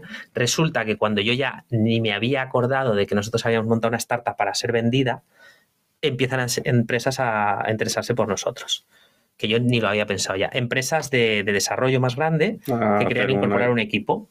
Yo no pensaba Para su nosotros- desarrollo, para, ven- para seguir vendiendo a otros, es decir, haciendo lo mismo que hacéis. para seguir haciendo lo mismo, decir, pero como para hacer tamaño. Vale, sí, Sí. Un grupo que va ampliando. Eso es. El- como es difícil contratar desarrolladores, Claro. pues al final, pues si tienen un equipo, ya éramos como 20 en ese momento. De 20, pues, pues para incorporarlo. Y se interesa una empresa, y se interesa una segunda, y se interesa una tercera, y ya decimos, pues, pues vamos a vender. Digo, yo creo que yo lo veo bien. No nos íbamos a forrar, o sea, sin duda, eh, porque es una empresa de servicios. No es, no es una startup escalable, es una empresa de servicios que el valor que ofreces es tus desarrolladores. ¿Cuánto sea, no facturabais en el momento de la venta? Facturábamos unos 300.000 más o menos. Al año. Sí. 300, entre 300 400 más o menos ahí. Vale. Sí. Y Es que nosotros vendimos como en un junio, entonces el año anterior unos 300, ese año igual hubiéramos llegado a 400 o más. Vale. Sí. ¿Y, mm, ¿y cómo es el, el negocio? Es decir, es un margen sobre el horas hombre, entiendo, básicamente. Sí, sí, sí, eso es. Y- Eso es. Y que mm, más o menos que se ve cuál es el benchmark o lo que vosotros estabais en ese momento. ¿En qué sentido? ¿De cuánto podíamos, cuánto era nuestro margen por, ho- por hora? Por, Ah, sí, al final entre Es muy variable, ¿no? Nosotros podíamos, o sea, nuestro margen bruto podía estar en torno al 20-25%. bruto, Sí, eso es. Y, Y luego luego ya costes podía estar coste central. 5, 5, 6 aproximadamente. 20-25 bruto, vale. Sí, eso es que es un poco el estándar. El estándar del mercado actualmente, o sea, se tiende a ir al 26. Suele ser el objetivo. Y es el objetivo que yo tengo ahora, el 26 de margen bruto. Vale. Sí.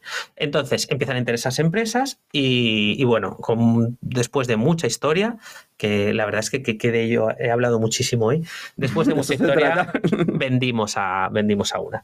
Eh, Fer y yo nos juntamos y mm, llegamos a la conclusión de, de que ya llevábamos unos años ahí, claro, hace seis años. sí. ¿Erais socios al- entre vosotros más Eso- algo de equity que habéis perdido al inicio? Entiendo. No. Eso, eso fue un... Porque era la misma Era la SL. misma SL. Era la misma SL que Exclusive. Éramos 11 En- socios, misma SL. Entonces habíais perdido algo de dilución inicial, sí, sí, pero eso es. erais mayoritarios entre... Éramos entre los dos, pero sí que es cierto que Demion tenía una parte, Plug tenía otra parte, esos pequeños inversores tenían otra parte, Vale. empleados que habían estado tenían otra parte, 11 socios. Una locura. Un negocio totalmente diferente. ¿En ningún momento se planteó rehacer la sociedad? Sí, me lo planteé, pero me daba. me- no- seguro que no sé si actué bien o mal. O sea, yo actué como me pedía el, el cuerpo, que era: estas personas han apostado por nosotros. Yo creo que es bueno Sí, que sigamos. Has pivotado en base a pivotar un negocio y evolucionarlo, pero aunque fuera muy diferente. Yo pensaba que teníamos que seguir. También Es pensaba. difícil eh, Sí. saber si esto es una buena decisión, no buena, si es ético o no es ético, porque al final dices, oye, monto otra,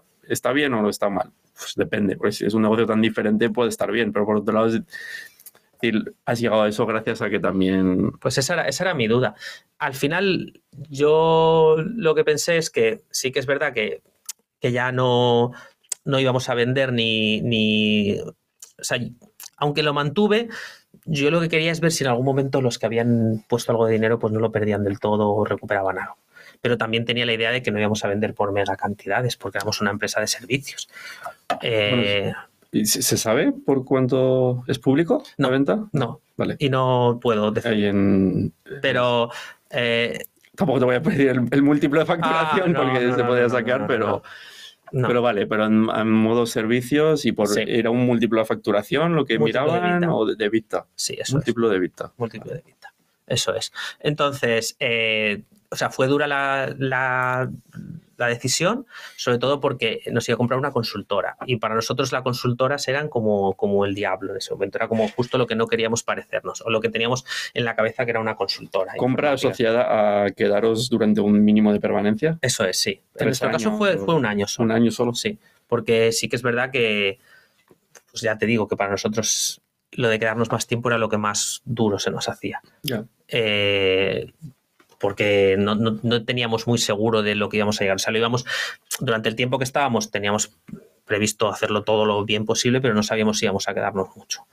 Eh, y, y bueno, así lo, así lo hicimos saber eh, y, y al final llegamos a ese acuerdo. O sea, después de muchas, o sea, al final bajar de tres años a uno implica ceder en otras cosas.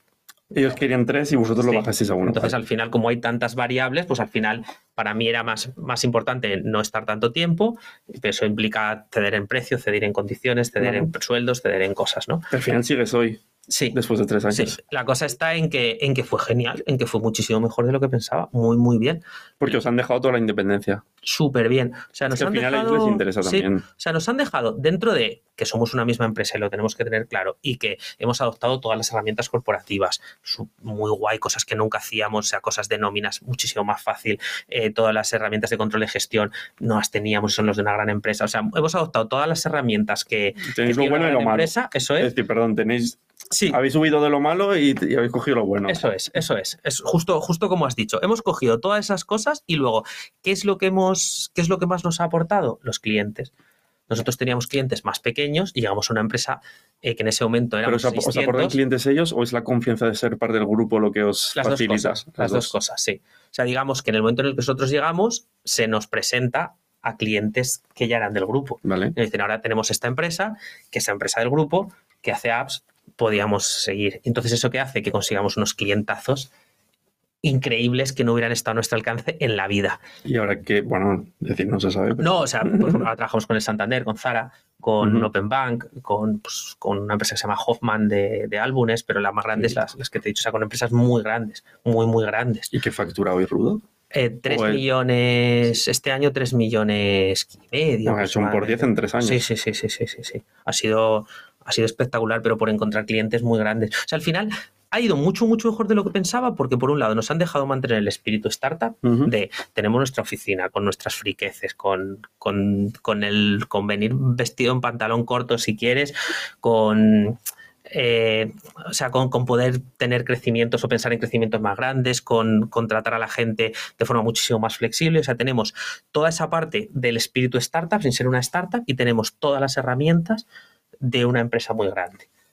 Y eso hace que la gente, desde mi punto de vista, esté más a gusto trabajando, que igual estaría en una consultora tradicional que, pues, que hay más uniformidad o se pide más uniformidad, mientras que aquí es pues, ese espíritu de mucha más libertad, pero por otro lado con lo positivo de clientes. Entonces, hemos hecho un mix muy, muy bueno, o sea, un match muy, muy, muy, muy bueno.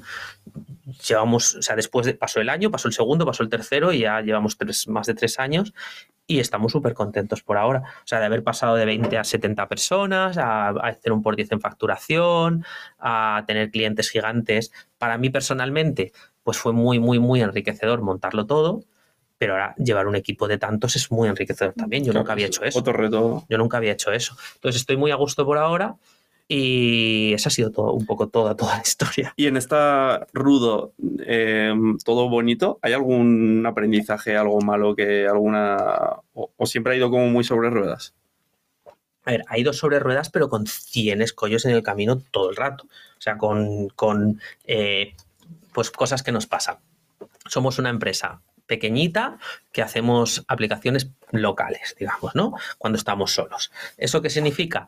Que nuestros desarrolladores, pues son desarrolladores de una empresa pequeña que hace cosas locales. Llegamos a una empresa grande y empezamos a trabajar para el Banco Santander.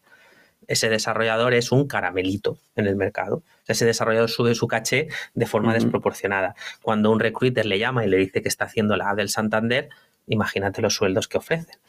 Sueldos que en ocasiones nosotros no podemos llegar porque nosotros somos una empresa de servicios que vivimos de nuestros clientes. pero y, que no una puedes empresa de 20-25 de margen si tú pagas demasiado. Eso es. Y pero una empresa de Alemania, que es una startup que vive de la financiación, puede pagar mucho más. No, no tiene que rentabilizar esa persona. Entonces, pues ha habido muchísimos dramas de de repente cinco personas se van a la vez porque, por eso, pues porque una startup de Alemania viene pagando sueldos de Alemania, sí. Y les hace un por dos. Y, es, eso es. Y, es. y es absolutamente imposible porque lo que cobra el desarrollador es más que lo que a mí me pagan por él. O sea, es genial para el desarrollador y que haya logrado eso y, al final es, o sea, mucha parte es porque ha tenido la experiencia de trabajar en un sitio así tan grande y por su, y por su valía, obviamente. Pero quiero decir que, que eso hace que se nos descontrole todo. O sea, que todos los planes que teníamos es, vale, y ahora esto yo no lo había pensado. Y, eso pues provoca... ¿Y cómo luchas contra eso que sigue ocurriendo y cada vez va peor? Pues por un lado intentando ir a proyectos más grandes, al final cuanto a mí más me pague... Sacar más margen para pagar mejor. Eso es, intentando que nos paguen más a nosotros para poder pagar mejor y por otro lado intentando, pero eso es claro, lo hacen todos. Yo intento llevarlo como muy al extremo, pero de intentar que la gente esté a gusto, que la gente esté bien, hacer muchas, muchas, muchas, muchas cosas para que, no la gente tanto del salario. esté a gusto y esté bien. Sí, eso es. Eh, o sea, intentando ir por los dos lados. O sea, a mí lo que me gustaría a mí, pues, tener clientes en Estados Unidos que me paguen por hora un montón para poder tener a los desarrolladores mejor pagados de todos para que sea imposible. Eh, es que a veces no es fácil. Eh, eso que dices es que está siendo un problema, mm, yo creo que no solo para una empresa de servicios como vosotros, sino para cualquier empresa que tenga eh, desarrolladores o trabajos que cada vez son más en remoto. Hay un, reto y una oportunidad, ¿no? El reto es, ostras, es que si le pueden contratar para Alemania, ¿cómo soy competitivo a nivel de salario? Pero la oportunidad es, puedo contratar en remoto de cualquier lado. Pero yo creo que muchos negocios, si no consiguen o clientes grandes o clientes de países digamos, como más avanzados que España, como Estados Unidos, como puede ser una Alemania, Reino Unido, es decir, donde al final el precio que te van a pagar es mucho mayor, eh, porque la economía está más desarrollada.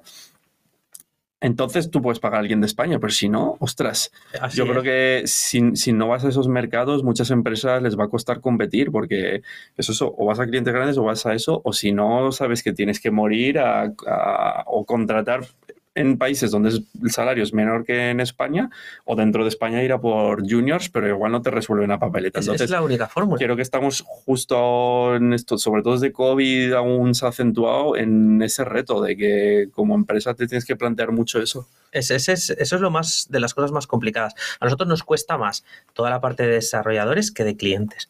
Eso no significa que nos vengan los clientes como locos, pero quiero decir que la parte de los desarrolladores es lo más complejo y también es nuestra valía el tenerlos. Un 100%. Sí, entonces esas son, es, y, el, y el reto está pues, pues en conseguirlo. ¿Qué es lo que nos pasa ahora? Que mm, muchos de los leads que nos llegan directamente tenemos que decir es absolutamente imposible que una empresa de nuestro tamaño pueda ser competitiva haciéndote un proyecto. es imposible porque el precio del que partimos ya pues es muy alto. Pero claro, si tú a medida que tú pagas más a los desarrolladores y, eso, solo pueden acceder a tener una aplicación determinada a medida, pues empresas muy grandes que, que puedan permitirse gastar más de 100.000 euros. Y el resto, pues llega un momento en el que no pueden permitírselos. Lo único que se pueden es hacer cosas con no code, otro, otro tipo. Por eso salen otro tipo de herramientas. O tienen que contratar en la India porque los salarios son diferentes y Eso es, eso es. Entonces el, el mercado tira hacia ahí y bueno, pues al final es adaptarse. Es adaptarse. vale. Oye, ¿y no me has contado cómo termina Superdry? Ah, vale, claro, claro, Superdry. Pues Superdry, después de esos 6-7 años, eh, se recupera la inversión y empezamos a ganar, no a forrarnos, un poquito, porque ya no es lo mismo cuando estábamos nosotros, que no teníamos gastos, que cuando hay otra vez vuelve a tener personal. Pero ya teníamos un sueldo, pues un sueldo, casi lo que habíamos soñado, lo teníamos de un sueldo al mes cada uno, eso. Y, y cuando, cuando ya conseguimos eso, durante eh, un par de años aproximadamente, llega una pandemia mundial que hace que haya que cerrar las tiendas. Y fue un desastre otra vez, un desastre otra vez, porque si tú pagas 5.000 euros de alquiler y tienes la tienda cerrada, si tú tienes La ropa en 60.000 euros de ropa en stock y no puedes venderla, pues es terrible. Entonces, terrible, absolutamente terrible, durante los meses cerrados, terrible, y luego al abrir se había pasado muchísimo al online. O sea, del- sabéis que en la pandemia pasó al online muchísimo. Y ¿Vosotros vendíais online? Vende online la marca, pero nosotros como tienda no podemos. Eh, Vende la marca. Sí, la marca muchísimo. No, no lo vende a través de vosotros, sino que lo vende con una central directa Desde de Londres. venta. Sí. Ostras. Tiene la central de Londres para todo el mundo y lo vende. Es decir, que competís contra su e-commerce. Eso es. Eso Ostras. es. Y la gente, y nos convertimos en un showroom en el que la gente viene, se lo prueba y luego lo compra online. Ostras. y eso empezaba a ser difícil. Entonces, eh, fue terrible ahí y decidimos cerrar. Lo que pasa es que ahí fue un cierre que está muy bien. Esto estuvo muy bien porque lo decidimos, intentamos, pero no lo conseguimos. Nadie quería No. comprar un traspaso ni a un valor No. bajo. No, no conseguimos. No buscamos tanto, pero hicimos unas pequeñas intentos, pero no lo conseguimos. Entonces Y La cerramos. marca tampoco lo facilitó. No había otro. Intentó, pero tampoco consiguió. Ya por el momento. o- Claro, en un momento de COVID y una incertidumbre desproporcionada, nosotros cerramos Porque la marca hace un sí- año y, y medio. Cerramos hace un año y medio, el 28 de febrero del año pasado. Hace un año y medio. Entonces la marca quería que continuáramos, pero no, no tenía. Entonces, nosotros cerramos con nueve meses de antelación. O sea, quiero decir, planeamos el cierre nueve meses después. Con- ya veíamos la situación. Entonces, eh, cerrar una tienda de un día para otro es terrible porque tienes todo el stock de ropa. ¿Qué haces con ello? Entonces, nosotros hicimos toda la planificación, primero con el alquiler. Ya les dijimos, vamos a cerrar este día, que además coincidía con justo 10 años de la apertura. Justo con el fin del contrato de alquiler. Muy que bien. si hubiéramos empezado otro contrato, o sea, nosotros intentamos ver si nos bajaban el alquiler, pero se quería subir, después de 10 años tiene sentido, y, y entonces no se quiso. Cumpliendo justo los 10 años de contrato de franquicia, que nos hubieran renovado, ¿eh? pero se cumplían los 10 años del contrato de alquiler, los 10 años del contrato Pero de si franquicia. hubiera cerrado antes de antes del final del contrato, hubiera sido un problema. No, no hubiera sido un problema. Vale. No hubiera sido un problema. Era que sí que facilitaba, el- no había que hacer otro contrato de alquiler que nos pudieran. Sí, o no tienes que romper un contrato con Eso lo que es. implica. Entonces facilitaba todas las cosas. Y entonces ya hicimos para cerrar justo a final de una temporada. Y, O sea, las- y liquidar stock. Claro, hay dos temporadas en moda. eh, una acaba el 28 de febrero, la otra que es con la temporada de invierno, la, la temporada de verano acaba el 31 de agosto. Nosotros cerramos el 28 de febrero, cuando ya habíamos hecho toda la temporada, eh, las rebajas y liquidamos. Quedamos con la eh, con Superdry para devolver todo lo que nos sobrara. O sea, todo. Si nos hubiera sobrado el 90% de lo que teníamos, no, pero hasta una algo. cantidad, pudimos devolver todo. Entonces no nos quedamos ni con una bufanda y, y fue un cierre ordenado. O sea, fue un cierre ordenado en el que no perdimos y pasamos, pagamos indemnizaciones a, a las dos personas que había en ese momento, las que les correspondían, y no nos quedó un remanente tampoco, Qué bien. pero fue un cierre muy ordenado. Y durante el- los años previos a la pandemia sí que conseguimos el sueño ese, solo que duró poco, duró poco por la puñetera pandemia. Entonces, el 28 de febrero del año pasado cerramos. Vale. O sea que fue terrible, no tan mal, bien, terrible, bien. O sea, más o menos eso. Oye, pues muy interesante. La verdad es que, mira, sabía que nos íbamos a ir de tiempo y, y es que había mucho que contar, ¿eh? Madre mía. Voy sí. a, voy a terminar con tres preguntas que hago a todos los entrevistados, que son rápidas. Primero, eh, ¿qué es lo que odias hacer en tu día a día? Las cosas burocráticas siempre. eh, es una de las cosas que más me cuesta. Estar en una empresa más grande implica burocracia de procesos, de Eso es, documentación. sí.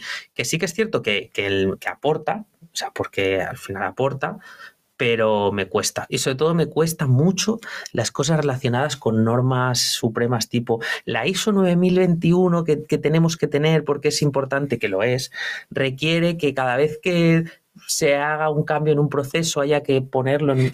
Yo eso no puedo soportarlo. No puedo soportarlo. Puedo que es positivo tener esa, eso y que a contratos. A mí no me gusta hacerlo yo, no puedo soportarlo. Eso es lo que menos me gusta. Y no, no puedes delegarlo. Sí, sí, sí, hay cosas que puedo delegar. Hay algunas cosas que no. Vale. Pero sí, intento, intento esas cosas delegarlas un poco. Y- Pero eso es lo que menos me gusta. Y que te encanta. Pues la verdad es que una de las cosas que, o sea, me gusta mucho hacer cosas para el equipo en el que se vea, en el que esté todo el mundo como muy feliz, yo incluido. A ver, me pongo un ejemplo. Eh, el año pasado fue muy bien, fue especialmente bien. Entonces decidimos hacer un incentivo. Y se nos ocurrió hacer una cosa muy guay, muy guay, que es regalar un viaje a Japón a, todo, a todos los empleados. Y a todo el que quería, ¿vale? O sea, no era obligatorio, obviamente, pero era un regalo. ¿A Y- quien no quiso? Sí, bueno, porque tenía ciertas condiciones, ¿vale? O sea, Bueno. tenía ciertas condiciones en, tie- En o sea, el, tiempo. el- el viaje es con los compañeros, no es con, no es con familiares, es un viaje como con compañeros. Bueno, tenía ciertas condiciones. Son, son vacaciones, porque al final no era un viaje de trabajo, eran vacaciones, entonces tienes que Ah, cogerte vacaciones, vacaciones. porque es un viaje de vacaciones, ¿sabes? Como yo te voy a pagar un viaje de vacaciones. Vale, Si, si quieres bien y si no, no, no hay problema. claro. Sí, el 90% sí que, sí que han querido. Y este, eh, vamos a hacer varios viajes durante este año y en marzo, en ¿Dónde, marzo, dónde hay que aplicar el rudo? en marzo nos fuimos 14, entre ellos yo, y además coincidía con mi cumpleaños. Y un momento de estar allí con Fer, que también fue, eh, y estar ahí, pues estábamos tomando cervezas y eso, y decía, wow, qué, qué- esto es lo más chulo que he hecho yo en mi vida. Vale, bueno, Digo, qué pasada, qué chulo, qué chulo. O sea, qué chulo que esto haya sido una idea que hemos tenido, que lo hayamos hecho realidad, que una de las chicas que tiene 21 años no había cogido nunca un avión en su vida y se O sea, es como, wow, eso es lo más guay, creo que eso. pero vuelvo a la pregunta, ¿qué es lo que te encanta en tu día a día? Ah, vale, eso en mi día a día no lo hago. ya me imagino. Vale, creo que es así. Vale, vale. O sea, me gusta hacer ese tipo de cosas, pero no- nunca tan, a veces son espectaculares como esta, que es la más espectacular que hemos hecho. Pero me, me mola mucho cuando veo como el equipo que está haciendo algo muy guay. eh, ¿Y qué más cosas? Me encanta vender, me encanta cuando, aunque no me dedico a eso del todo, pero me gusta mucho vender. O sea, el día Vale. que, que dices, vale, o sea, wow. El día que entró Zara fue como, wow. O sea, subidón adrenalina de un subidón que dices, qué pasada, qué pasada. Ahora ya, ya puede, o sea, ya puede entrar como parte del equipo a organizarlo, pero ese subidón de vender me encanta. Vale. Y la última pregunta, ¿algo que no hayas contado a nadie o casi nadie? Algo que no haya contado a nadie o casi nadie. Porque te diera vergüenza relacionado con el emprendimiento. A ver, parto de la base de que, que como he escrito un libro, he, he contado muchas cosas. Está contado en el contado libro prácticamente y hay todo. que comprar el libro. No, no, no, no es necesario. O sea, el libro, por cierto, se llama Emprendete. Se llama Emprendete, sí, se vende en Vale. Amazon. Eh, ya he hecho mi cuña. No, eh, hay, hay cosas que sí que cuento ahí, pero que no, no suelo verbalizar, que es que en la etapa de la venta, eh, de la venta, que fue en pandemia y que fue complejo por, por muchas historias que tampoco he contado, pero que sí que no fue fácil por, por el tema pandemia, que lo estaba pasando tan mal, tan mal, que al final tuve que ir al médico para que me recetaran pastillas para estar tranquilo. Ostras. Y es como, o sea, no, no es que me dé vergüenza ni nada, pero es como sí que es verdad que no lo suelo contar. Ya. Y fue terrible, qué, qué ¿Pero mal por qué lo pasaste tan mal? Eh, la pandemia fue dura para nosotros porque nosotros vivimos de proyectos. O sea, en Rudo vive de proyectos. Tú haces un proyecto, lo facturas y te pagan, ¿no? Vale. Durante la pandemia dejaron de entrar nuevos proyectos. O sea, teníamos los que teníamos, pero el nuevo proyecto era difícil firmarlo en pandemia. Normalmente era cuando acabe. Entonces, por primera vez en todo lo positivo que estaba saliendo, empezamos a tener menos proyectos. Y Menos pues, proyectos. Eso tampoco duraría mucho. Claro, pero yo no sabía cuánto iba a durar. Ya, ya. Pero esos primeros dos, tres meses imagino que fueron los malos, ¿no? fueron de yo no sabía qué hacer para conseguir proyectos, sobre todo cuando veía que había alguien que ya no tenía nada que hacer y cosas así. Y además, en todo ese proceso, nosotros teníamos una venta hecha, solo, a, solo faltaban dos cositas de la due diligence, dos cositas y firmar, y la pandemia lo paró. Ah, vale, que firmaseis después de pandemia. Sí. Empezó la negociación Empezó pre. la negociación pre y Ostras, post. hombre, pues ahora, ahora Y entiendo. se cayó, esa venta se cayó. Y esa venta económicamente era más positiva que luego la que hicimos, que salió. No, no, que vale, al guay, final estoy vendisteis en post, pan- post inicio de pandemia. Vale. Empezó el proceso pre-pandemia y lo vendimos post. Y al final estoy contento porque en la empresa en la que, en la que estamos estoy, estoy, ya digo que estoy muy contento, pero sí que es verdad que en ese momento yo no sabía que iba a haber una segunda y la empresa con la que estábamos se cayó y, y era como uf, todo, o sea, la pandemia Ya. me ha destruido todo. Sí, más. Además, yo ya me había ido previamente con Fer a celebrar la venta inicial, me había ido a, a México durante un mes a teletrabajar y a celebrarlo allí, porque ya estaba hecho todo, absolutamente. Vine justo una semana antes de pandemia, Ostras. cuando vine a firmar, básicamente. Y lo estropeó todo la pandemia, o sea, fue... eh, nos han confinado, no vamos, a, no vamos a firmar porque no sabemos lo que va a pasar. Ya sabes que no sabía si esta venta se cayó. Sí, se cayó al final. Al ¿Y por se qué no se recuperó, aunque hubiera pandemia? porque, bueno, o sea, yo lo entiendo mucho, ¿eh? Porque íbamos a firmar, llega una pandemia y, y genera una incertidumbre. Ya, pero no sé, a posteriori. Claro, o pero- vosotros vendisteis antes, pero. Nosotros lo paramos en un momento, o sea, cuando llevábamos dos meses de incertidumbre y de pandemia, yo no podía seguir esperando por si acaso. Ya, Entonces llegó otra empresa que se interesó pese a la pandemia. Entonces dijimos, no, no seguimos con esto de, dar, de largas todo el rato, que eran largas que entiendo, ¿eh? que era, claro, que, que Sí, sí. cómo afecta la pandemia, qué va a pasar, A va a durar tres y- meses, va a durar seis meses, es que no, sabía, no se sabe lo que va a pasar. ¿Y ahora toro pasado? ¿Venderías de nuevo? Es que estoy muy contento con la venta, entonces yo creo que sí. Vale. Por el match cultural. Sí, sí, sí, porque ha ido muy bien y porque por eso, porque, o sea, una empresa de 20 personas, que está muy guay, yo ya la había hecho con la revista, ya estaba en otra y ya veía que se repetía un poco todo y haberme permitido vivir esto Te ha Pues permitido vivir guay. la escalabilidad del Sí. equipo. Vale. y, y creo que es un reto, al final somos tanta gente y eso, o sea, es, es como muy diferente. Entonces, no me lo hubiera permitido el otro. O sea, me gustaba mucho mi absoluta independencia, me generaba más dolores de cabeza y tantas nóminas. Eh, ahora tengo menos dolores de cabeza por ahí, pero muchos más retos. Creo que ha estado bien. O sea, pero no cambiaría la etapa previa. O sea, no, no, no hubiera entrado en una consultora a trabajar, probablemente, pero de esta manera ha sido, ha sido muy guay, muy guay. Y creo que además que todavía hay mucho, hay mucho camino. Vale. Oye, pues muchas gracias. Muchas gracias a ti. Creo que he hablado más de lo que, de lo que estaba previsto, pero la verdad es que ha sido muy a gusto. Eso está bien. Y muchas gracias. Yo creo que hay cosas muy interesantes porque hemos visto modelos de negocio totalmente diferentes unos de otros y, y bueno, yo lo he visto muy interesante. Pues muchas gracias eh, a ti a- y, a, y a cualquier persona que lo pueda oír, oír y ojalá que, que haya alguna cosa que pueda resultar interesante o, o que se pueda o que se pueda aplicar cualquier emprendedor. Pues seguro que sí. Muchas gracias. A ti.